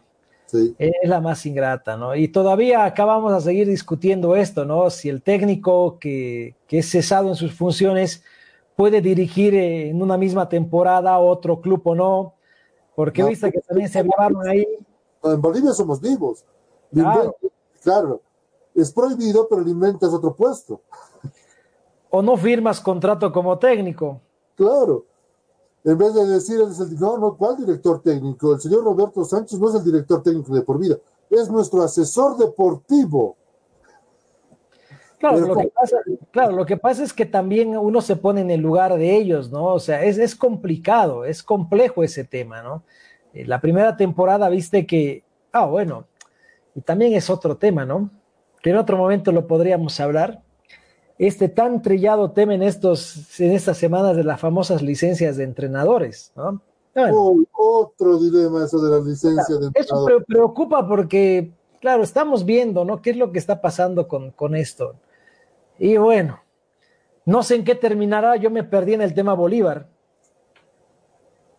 Ah, no, que en Bolívar hay Bolívar, de Nacho va a dirigir Libertadores. Uh -huh. Dirige Libertadores, le van a hacer eh, una especie de homologación como pasó con Forlán, ¿te acuerdas? ¿Se acuerdan? Que Forlán, claro, una provisional. Eh, no es el mismo caso de Sebastián Núñez, por ejemplo. Que él estudió en Chile, se formó en Chile, pero no tiene la licencia pro de Chile. ¿Pero qué le puede dar la licencia pro? Que dirigió ya tres años equipos profesionales en Bolivia. Entonces, eso te da la licencia pro. Claro, eh, de un tiempo a esta parte, cuando llegaban técnicos a Cochabamba, recuerdo, había uno que, bueno, después terminó siendo una, muy, muy buen amigo del programa también. Lo primero que le preguntamos era si tenía la licencia pro porque no sabían que en Bolivia era obligado tener la licencia pro para poder dirigir. Y dijeron, eh, me están mandando los papeles desde, desde mi ciudad de origen para poder homologar. O sea, interesante el tema para debatirlo también y cómo estamos, ¿no? Y en Chile se manejan mediante cursos, ¿verdad? Efectivamente, eh, eh, se hace un curso de, de homologación, en este caso, de lo que son las eh, las licencias internacionales y que te permite también obtener el, el, la famosa A1, digamos, la que, la que te autoriza para, para trabajar en torneos internacionales. No, y hay mucha tela para cortar en ese tema del, de la licencia de entrenadores, lo que se va a venir, lo que viene por el temas nacionales e internacionales. Hablando de Chile, se está llevando a cabo el ATP de, de Chile. Eh, Challenger, Challenger. Challenger, perdón, de Chile, donde la dupla Boris Arias con Federico Ceballos están haciendo buena letra en dobles. Y tengo entendido que hoy día juega o ya jugó Hugo de Lien. ¿Ya jugó de Lien? Eh, sí, efectivamente. Eh, bueno, este es el, el, primero de tres challengers que se van a realizar durante el año acá en, acá Chile y que se suma también a, al torneo ATP que será en un par de semanas más, eh, que es al ATP 250. Eh, torneos en los que a Hugo del Bien en general le ha ido, le ha ido bastante bien. O sea, el, el número uno de Bolivia ha tenido, eh, fue campeón en, de hecho de uno de los challengers llegó también lejos en el, en el ATP, que se, que se disputó, digamos, el, el año pasado acá en Chile. Y, pero hoy, hoy eh, se enfrentó al argentino Sebastián Báez, 312 del mundo, y las noticias no fueron buenas. Eh, en un partido que apenas duró 55 minutos, el argentino eh, 312 del mundo, como les decía, derrotó en un categórico 6-1, 6-1 al tenista número uno boliviano, con lo cual eh, se perdió la posibilidad de avanzar a la, a la, fase de semifinales, donde ya está el eslovaco André, Andrés Martin, que derrotó al alemán Daniel Altmaier por 7-6 y 6-3, donde a esta hora están jugando el argentino Francisco eh, Cerúndolo con el brasileño Thiago Seibot Will, y Cerúndolo se está imponiendo con bastante claridad por 6-3 y 3-0 en el segundo set. Finalmente, el último partido se disputará eh, no antes de las 17 horas de acá de Chile, eh, 16 en Bolivia, y enfrentará al máximo favorito, al argentino Facundo Coria, con el, con el último dueño de casa que queda, con el, número 2 de Chile, Alejandro Tavilo. Por su parte, en el dobles, eh, voy a seguir llegando con malas noticias, porque la dupla Arias Ceballos eh, cayó también en la jornada de hoy, ante la dupla compuesta por eh, Sergio Galdós y por, y por Diego Hidalgo, peruano y ecuatoriano respectivamente, por 6-3, perdón, por 3-6, 7-5 y 10-7, con lo cual Galdós e Hidalgo pasan a la final, donde enfrentarán a, a una dupla brasileña, a la dupla formada por Orlando Luz y por Rafael Matos.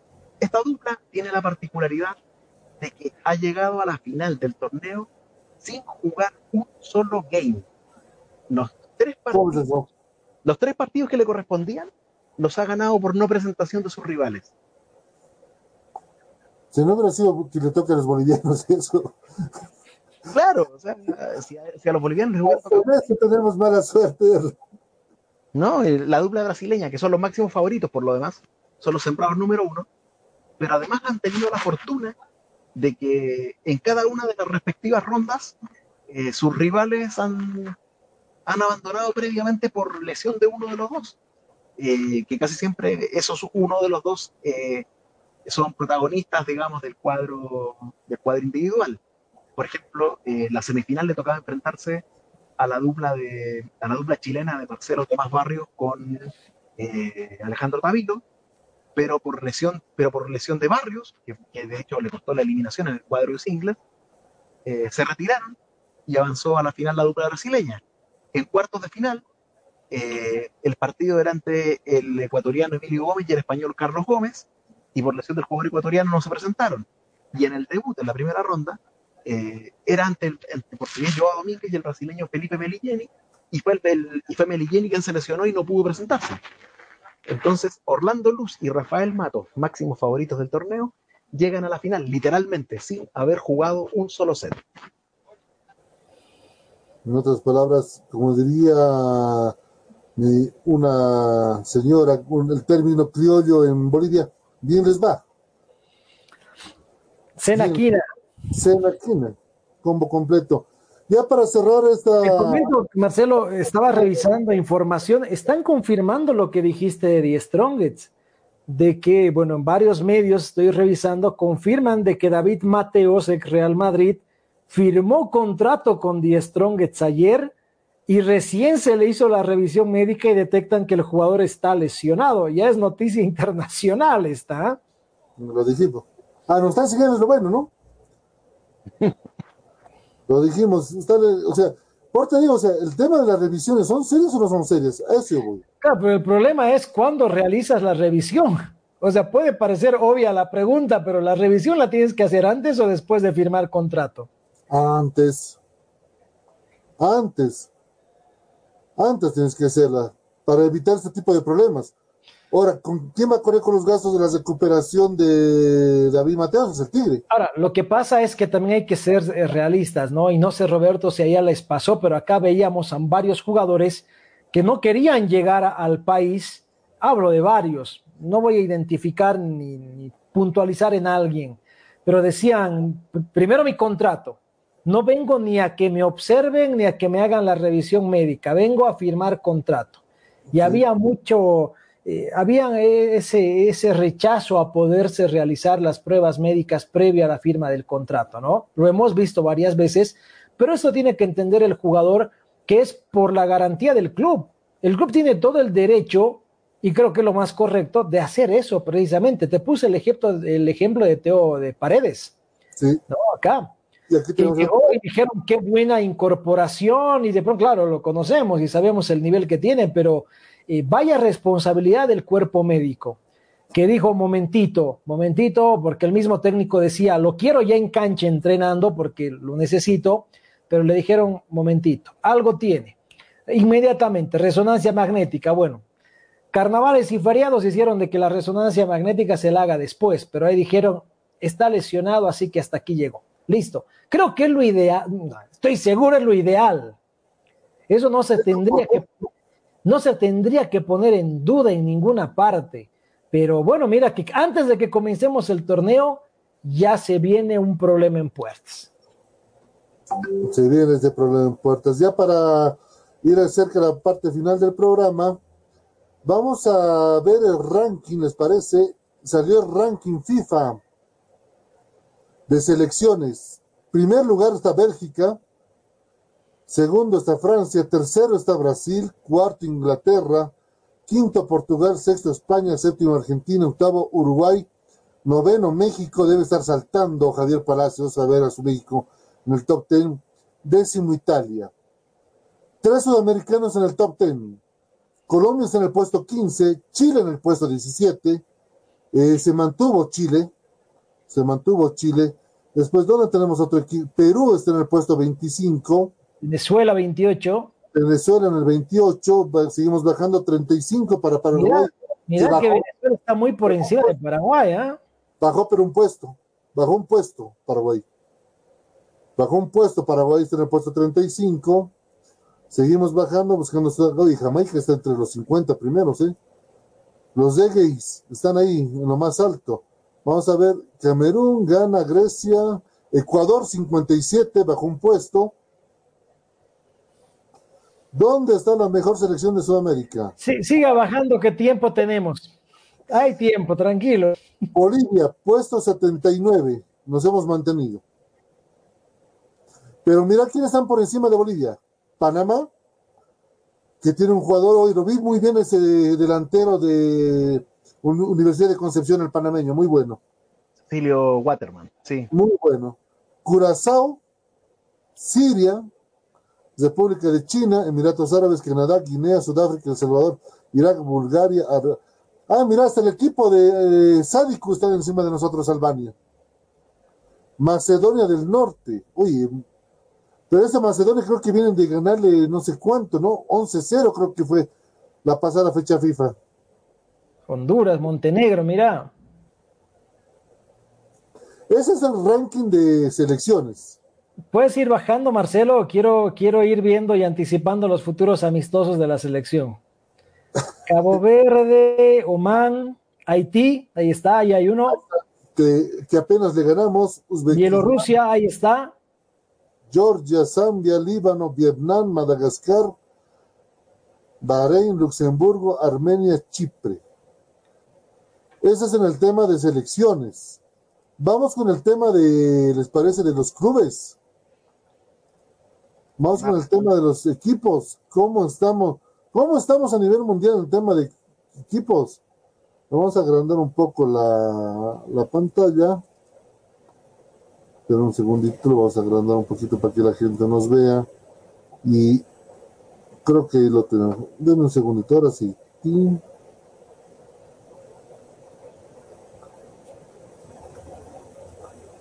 Tenemos, para que la gente lo vea. El Bayern de Múnich yo creo que no hay no hay donde discutir, ¿no? Bayern de Múnich lo mejor que hay ahorita en el mundo. Palmeiras les parece el segundo lugar. ¿Por encima del PSG? Por encima del PSG. No sé, el que los que han hecho este ranking no han visto el Mundial de Clubes, creo. Claro. No, y hay una, hay una influencia, sin lugar a dudas, por el, por el título de la, de la Copa Libertadores por parte de Palmeiras. Tercero está el PSG, cuarto el Inter de Italia, quinto el Manchester City, sexto el Milan, séptimo la Juve de Cristiano Ronaldo, noveno el Sevilla, noveno el Manchester United. ¿Está bien tu ranking, Marcelo? Es el que me pasaron, ranking mundial. Digo porque, digo porque fíjate. El Barcelona está en el puesto. Guaraní está en el puesto número 11. Puesto 11 para Guaraní. Sería el segundo sudamericano en esta lista. El futuro rival de Royal Party. Futuro rival de Royal Party. Zandvoort Escocia, está por encima del Barcelona de España. El Port Gremio aparece en el puesto 16. Flamengo 18. El Inter de Brasil, puesto 20. Y no aparece ningún equipo argentino por el momento, ¿no? Por el momento no hay argentinos. Vamos a seguir bajando hasta el Shakhtar Donetsk. de Brasil aparece 41, River Plate.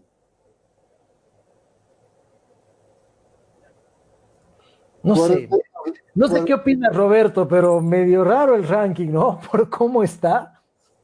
No, por supuesto que es, es particular el, el ordenamiento de los clubes, pero es como es como lo, lo, decíamos, o sea, eh, la influencia de los resultados en los torneos locales, en los torneos, en los torneos internacionales, eh, termina pesando. O sea, de hecho, paradójicamente, por ejemplo, el Tigres, que es el, eh, que es el finalista del Mundial de Clubes, más abajo, más abajo, más abajo, dale, dale. No, mira esta parte para seguiremos a Tigres. Libertad 54, Junior de Colombia 54, Samalek de Egipto 54, no sé, no, no, no lo conozco al Samalek, pero lo voy a empezar a seguir. Boca 58, Liga de Quito 58, Independiente del Valle 61.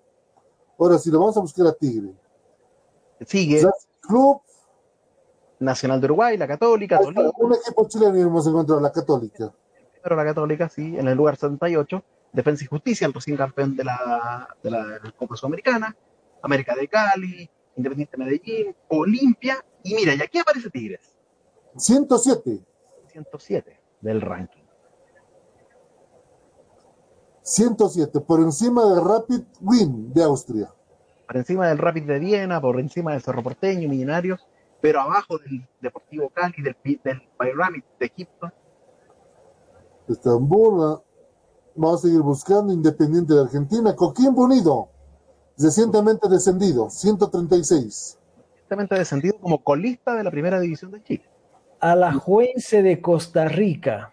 El Alajuelense de Costa Rica también ahí en el lugar 136. El Deportivo Saprissa, donde jugó Carlos Saucedo. Ahí está Peñarol, lo encontré Peñarol, puesto 147. Compartiendo con el Karabakh de Azerbaiyán, compartiendo con el Atlético Mineiro, con el Victoria Pilsen de la República Checa y con el Southampton de Inglaterra. Y aparece Bolívar y Wisterman juntos. 154 los dos. Yo creo que estos números tienen que ser muy, muy bien analizados por nuestra dirigencia. Puede seguir bajando para ver cómo estamos más, abajo, Marcelo, porque estamos por, encima de Vaca Topola. De Oye, están por encima también del Everton de Inglaterra. Ah, sí. Y de, Cruz Azul. Está Cruz Azul, el Elas Verona, Everton. El, el CSK de Moscú. ¿Y quién es este fixture? ¿Qué gusta el ranking? Encima de Lanús. Mira, Lanús campeón de la Sudamericana. Es, es, raro, ¿no? Este, este ranking. La América de México 197. ¿Qué le pasó a la América? De Vamos a preguntarle a nuestro amigo Javier, ¿qué pasa con Cruz Azul y el América de México? El equipo de Hadwe, 215. Está buscando entrenador, Unir La Calera. Universitario Deportes, 67. Aldulay, ese que jugó, eh, no, no es el que jugó, ¿no? el Mundial de Clubes, es el que jugó, ¿no? El, el Al sí, el equipo local.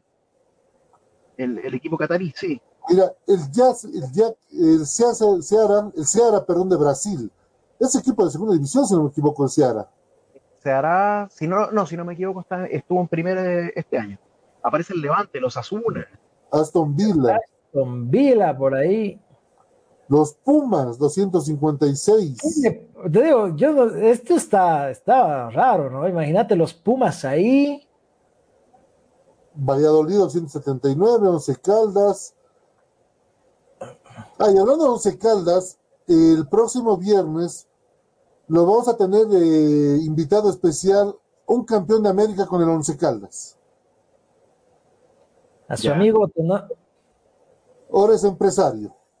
Claro, hace, hace varios tiempos, hace varios años, ¿no? El, mira las chivas donde está de Guadalajara. Voy a seguir buscando Real Betis. no hay, el, no hay el Tigre. ¿eh? Colo Colo, el equipo de mi amigo. Equipo de tu amigo personal, el, el que apenas salvó la categoría, está ahí por encima del Crystal Palace, del Sheffield United, del Atlético Guayanense, entre otros equipos de Nacional de Paraguay. El Guaireña, que va a jugar la Copa Sudamericana ahora, por primera vez. Exactamente. Vamos bajando. Guayaquil City. Ahí está el Tigre. Oye, por encima del New York City. No le va a gustar esto al City Group, ¿eh? Olgo Ready 387 técnico universitario. Solo hay 392 e-, equipos, por si acaso. El último equipo en esta lista que tengo es el Rimki de Bosnia. Always Ready en el 387, Die Strongets en el 372. Y Bolívar Stronger en el, 250, en el 154. Bolívar y Wilstermann en el 154. Pero y medio raro esta lista, no estamos hablando de que hay vigentes campeones de América y están en peldaños más abajo. Vuelvo a decir, ¿cómo hacen? No sé, no entiendo cómo hacen el ranking hasta ahora. Vuelvo a explicarme, no sé cómo. Por ejemplo, con todo respeto, no sé cómo sigue en el tema de selecciones. Por ejemplo, cómo es que por eh, España están, eh, perdón, Portugal e Inglaterra están en puestos de privilegio cuando no están en sus elecciones. Claro. Pero es que, eh, bueno, es que estos rankings, como son demasiado estadísticos en su elaboración, tienen ese problema. Y, y, muchas veces no reflejan lo que, lo que son las realidades tanto de los equipos mismos como de, lo que vi con, su, con sus selecciones. Entonces tú tienes eh, cosas que nos suenan a disparate, o sea, con todo el respeto que me merece, eh, decir, que, decir que Bolívar y Strongest eh, están mejor rankeados que el Everton de Inglaterra me suena, por decir así a simple vista, raro. y son incoherencias, por llamarlo de una forma, que se dan y que claramente en la cancha, si uno pone a Everton frente a frente a Bolívar o frente a The Strongest, no creo que se marque esa diferencia a favor del cuadro boliviano con el máximo de, los respetos, o, con la misma Universidad Católica que, que, está, digamos, más arriba que ambos. Ya, ya vimos lo que pasó con la Católica en la, Copa Sudamericana, que ni siquiera fue capaz de, de llegar a las semifinales del torneo. Entonces, eh, o el mismo caso de Tigres. Tigres viene a ser final del Mundial de Clubes y está 107 en el ranking. Entonces, cuesta aunar los criterios para poder decir qué equipo es mejor que otro, conforme a eso. Numeritos, numeritos. Número que hacer, no sin lugar a dudas. Eh, momento ya de empezar a despedirnos. Un excelente fin de semana. Que tenga el señor Erlan García, Roberto Sánchez. El domingo, por si acaso, domingo de tentación. Es domingo de tentación. En Bolivia se dice hay que enterrar el pepino. En el buen sentido, señor Sánchez, por si acaso, no piense otra cosa. Eh, hubiera habido mañana corso de corsos, no Erlan, si hubiera habido carnavales. No me hagas recuerdo que voy a, va, va a salir la lagrimita por este lado. Hubiera habido domingo de tentación, hubiera habido corso de corsos. Muchos en este Bueno, momento. para la gente que nos está sintonizando, hay noticias de último momento. San José nuevamente en problemas. Otra vez. Los jóvenes del cuadro de San José entraron en paro en apoyo al utilero y al portero que no cobran su salario desde hace 15 meses. Y ustedes van a tener bastante trabajo el fin de semana, Marcelo, porque se hace oficial que el partido de Strongest Wilstermann se jugará mañana, 11 de la mañana desde Achumani, cuatro tiempos de 35 minutos. El amistoso que tendrá el partido de vuelta, entiendo, el miércoles. Eh, eso estamos tratando de confirmar si se va a poder ingresar la prensa, porque decían en un momento que no podía ingresar la prensa al estadio Rafael Mendoza Castellón. Veremos si nos autorizan o no para que ingresen los medios de comunicación. Es solamente para reflejar, ojo, eh, para reflejar lo que vaya a pasar en, en este partido amistoso del día de mañana. Ojalá se pueda ingresar.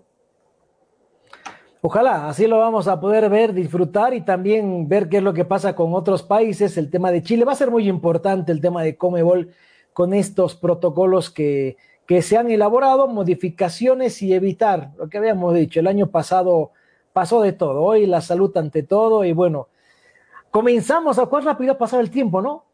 Comenzamos a hablar nuevamente del reinicio del torneo. Ese es el Eso ese- esa es la fraternidad de quién? No sé, este creo que no sé es. la- yo pensé que era la mía, pero tenemos un traje parecido. Pero no es. No es su fraternidad. No, no es. Eso es lo que no va a haber el día de mañana en el curso de cursos que se hubiera podido llevar a cabo, pero entendemos por esta pandemia no se puede realizar. Y primero, ante todo, la salud. Ante todo, la salud. Y luego ya vendrán muchos cursos de cursos, Erlan, donde vamos a poder saltar y bailar. Y lo vamos a tener de invitado a Roberto Sánchez, a Luis Granados, para que estén en la gradería. O quién sabe, ¿no? Los podemos hacer bailar en alguna fraternidad.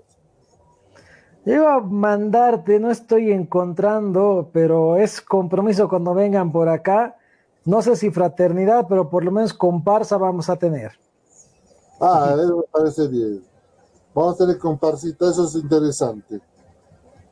Vamos a tener comparsita. Para y próximo salpicón prometo mandarte el video de, de lo nuestro. Perfecto. Y esto lo vamos a ver bailando al señor García.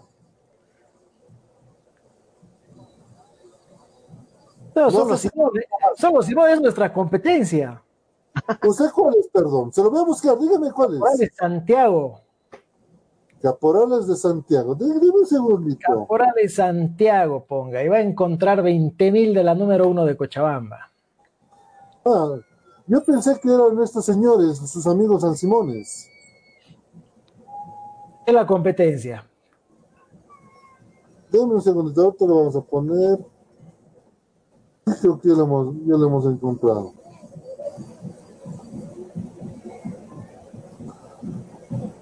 Ya, ya es pa- ha pedido nuestro amigo, mire, cómo quiere bailar ya el señor. eh,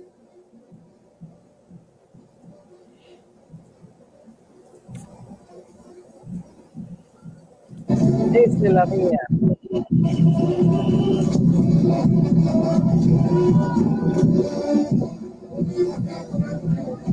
Bueno, esto hubiera pasado mañana en condiciones normales. Oye, eh, usted que baila en Santiago, usted que baila en los Caporales Santiago, puede transmitir una filita de por vida ahí con, podemos, ya somos cinco, los metemos a granados más. Cuando quieran. Cuando quieran, bienvenidos. Voy a mandar el viernes eh, la comparsa, porque ahí con seguridad tienen espacio asegurado. Les voy a mostrar, encontré el video, encontré hasta video, hicimos. Les voy a mostrar y el viernes lo podemos pasar aquí en el programa, porque es el cierre del carnaval, ¿no? Es el cierre del carnaval. Se cierra el carnaval en Bolivia. En Chile, ¿cuándo se cierra el carnaval? ¿Tiene igual esa diferencia de una semana, Roberto? ¿O tarda más? Ahora sí. Eh, no, no, el, el, tema de los carnavales se lleva, se lleva, es, es bastante más reducido, es, es, es, un par de fines de semana solamente, no, no, no es un tema que, que, abarque grandes, grandes tiempos como, como pasa allá, allá mismo en Bolivia. Entonces, eh, como se da. Eso es lo que, y esto les voy a mostrar, es lo que va para, debería haber pasado el fin de semana acá en la ciudad de La Paz. Este es el famoso entierro del pepino, la gente que nos está siguiendo en muchos lados del exterior, fuera del país. Al pepino se lo bota al cementerio. Esos son los chutas, lo que le decía don Roberto. Este es el famoso chuta. Este es el famoso chuta. Hay el, hay el pepino chelero, el pepino chuta cholero el, y el pepino eh, mandarina. No sé cuál usted se considera.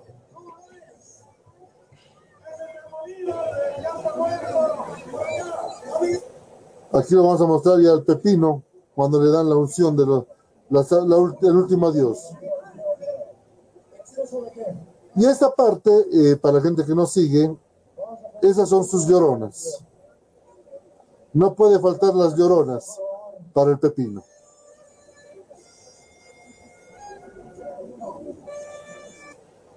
Y en son de fiesta, todo el mundo llora, todo el mundo se, se pone triste porque el pepino se fue. El pepino deja muchas viudas, no sé si deja, cuántos hijos dejará, y lo llevan así a su última morada. ¿Qué le parece, don Roberto?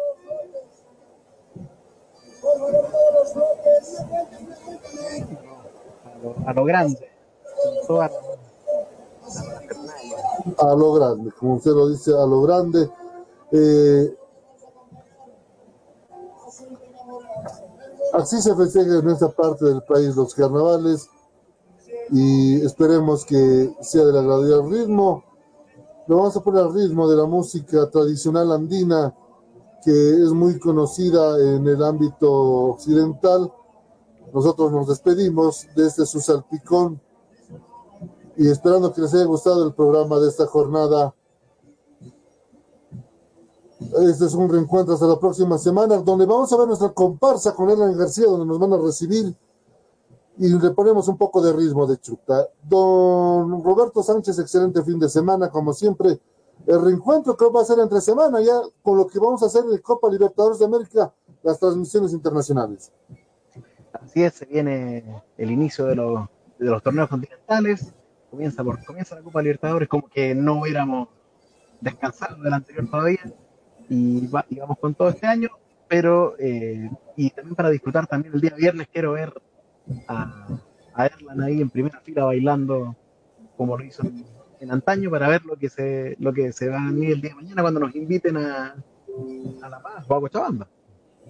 El viernes promesa. Van a ver, van, van, a ver, van a conocer a su futura comparsa por acá. Así que vayan preparando material.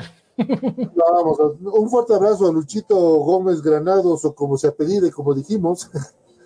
Eh, escribió el grupo, dice, fue, eh, no maestro, dice, la de San Simón en Cochabamba, inicio, intermedio y final de carnavales. Y después fiesta de Gran Poder en mayo y después a Urcupiña. Ya se la sabe más que nosotros, ¿eh? Ya se la sabe más, ya se hizo la agenda acá para venir. No se olvide de chutillos. Chutillos se viene. Excelente. Nos vemos, Marcelo, fin de semana. Hay mucha información y por ahí hacemos el nacional porque hay que sí. hablar mucho de lo que pasa con nuestro equipo. Roberto, un fuerte abrazo. Cuídense mucho. Parecería que ya, ya pasó todo, que volvió toda la normalidad. Estamos preocupados en Cochabamba porque fin de semana vamos a retomar actividades y, y hay que todavía tomarlo con calma esto. Así que Roberto, cuídense, Marcelo también y a la gente que nos está sintonizando, no bajemos la guardia, la pelea todavía es grande. Es evidente, se está bajando, estamos en una meseta de descenso, pero eso no quiere decir bajar la guardia, al contrario, tenemos que más eh, cuidadosos porque va a venir una tercera ola que puede ser mucho más mortal. Eh, reencuentro en cualquier momento con este trío de locos que le gusta hablar de deporte, falta el cuarteto que está, está aprendiendo a hacer nuevamente, dice arroz con huevo, porque le sale muy quemado el huevo, ya no las dos. Para Luchito Gracias, un fuerte abrazo este cuarteto de locos que siempre les van a hablar de lo mejor del deporte nacional e internacional en Bolivia, Chile, Perú y en Latinoamérica. Y también lo vamos a tener ya en fin de semana con, con su picante, que es característico del señor Javier Palacios. Un excelente fin de semana, cuídense por favor si no es necesario, no salgan de la casa, cuídense, pero sobre todo sean felices, que es gratis. Y eso no tiene ningún precio estar al lado de la familia. Veremos chuta, vale chuta. El señor eh, Roberto, mire, ya está chocho, dice, como si se baila, y con, imagínate con dos, más o más chocho, ¿eh? Yo tengo mis, con mis tres cholitas, voy a bailar mi esposa y mis dos hijas. El reencuentro en cualquier momento con el salpicón.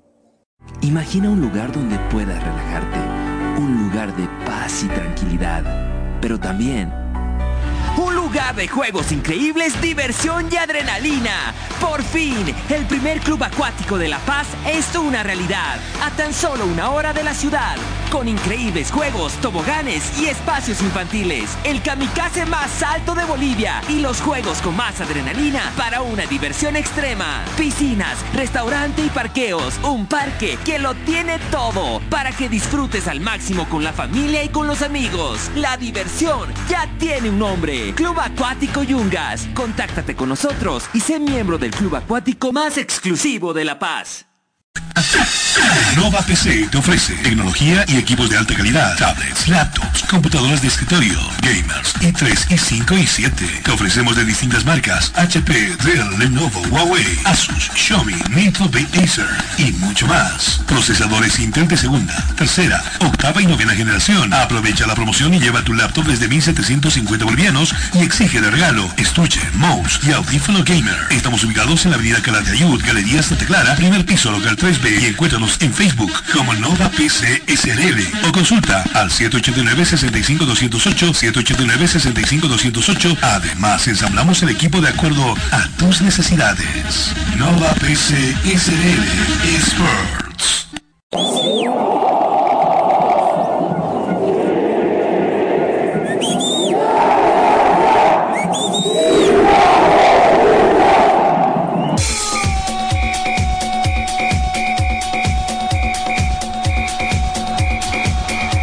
Información que necesitas saber del deporte en Bolivia y en el mundo, solo lo tendrás en De por Vida. A la cabeza de Marcelo González y todo su equipo de trabajo. Te darán la información de primera mano de todo el ámbito deportivo que tú deseas saber. Porque más que una pasión, es un estilo de vida. De por vida de lunes a viernes de 1 a 3 de la tarde por Radio Cepra 89.2 FM. De por vida.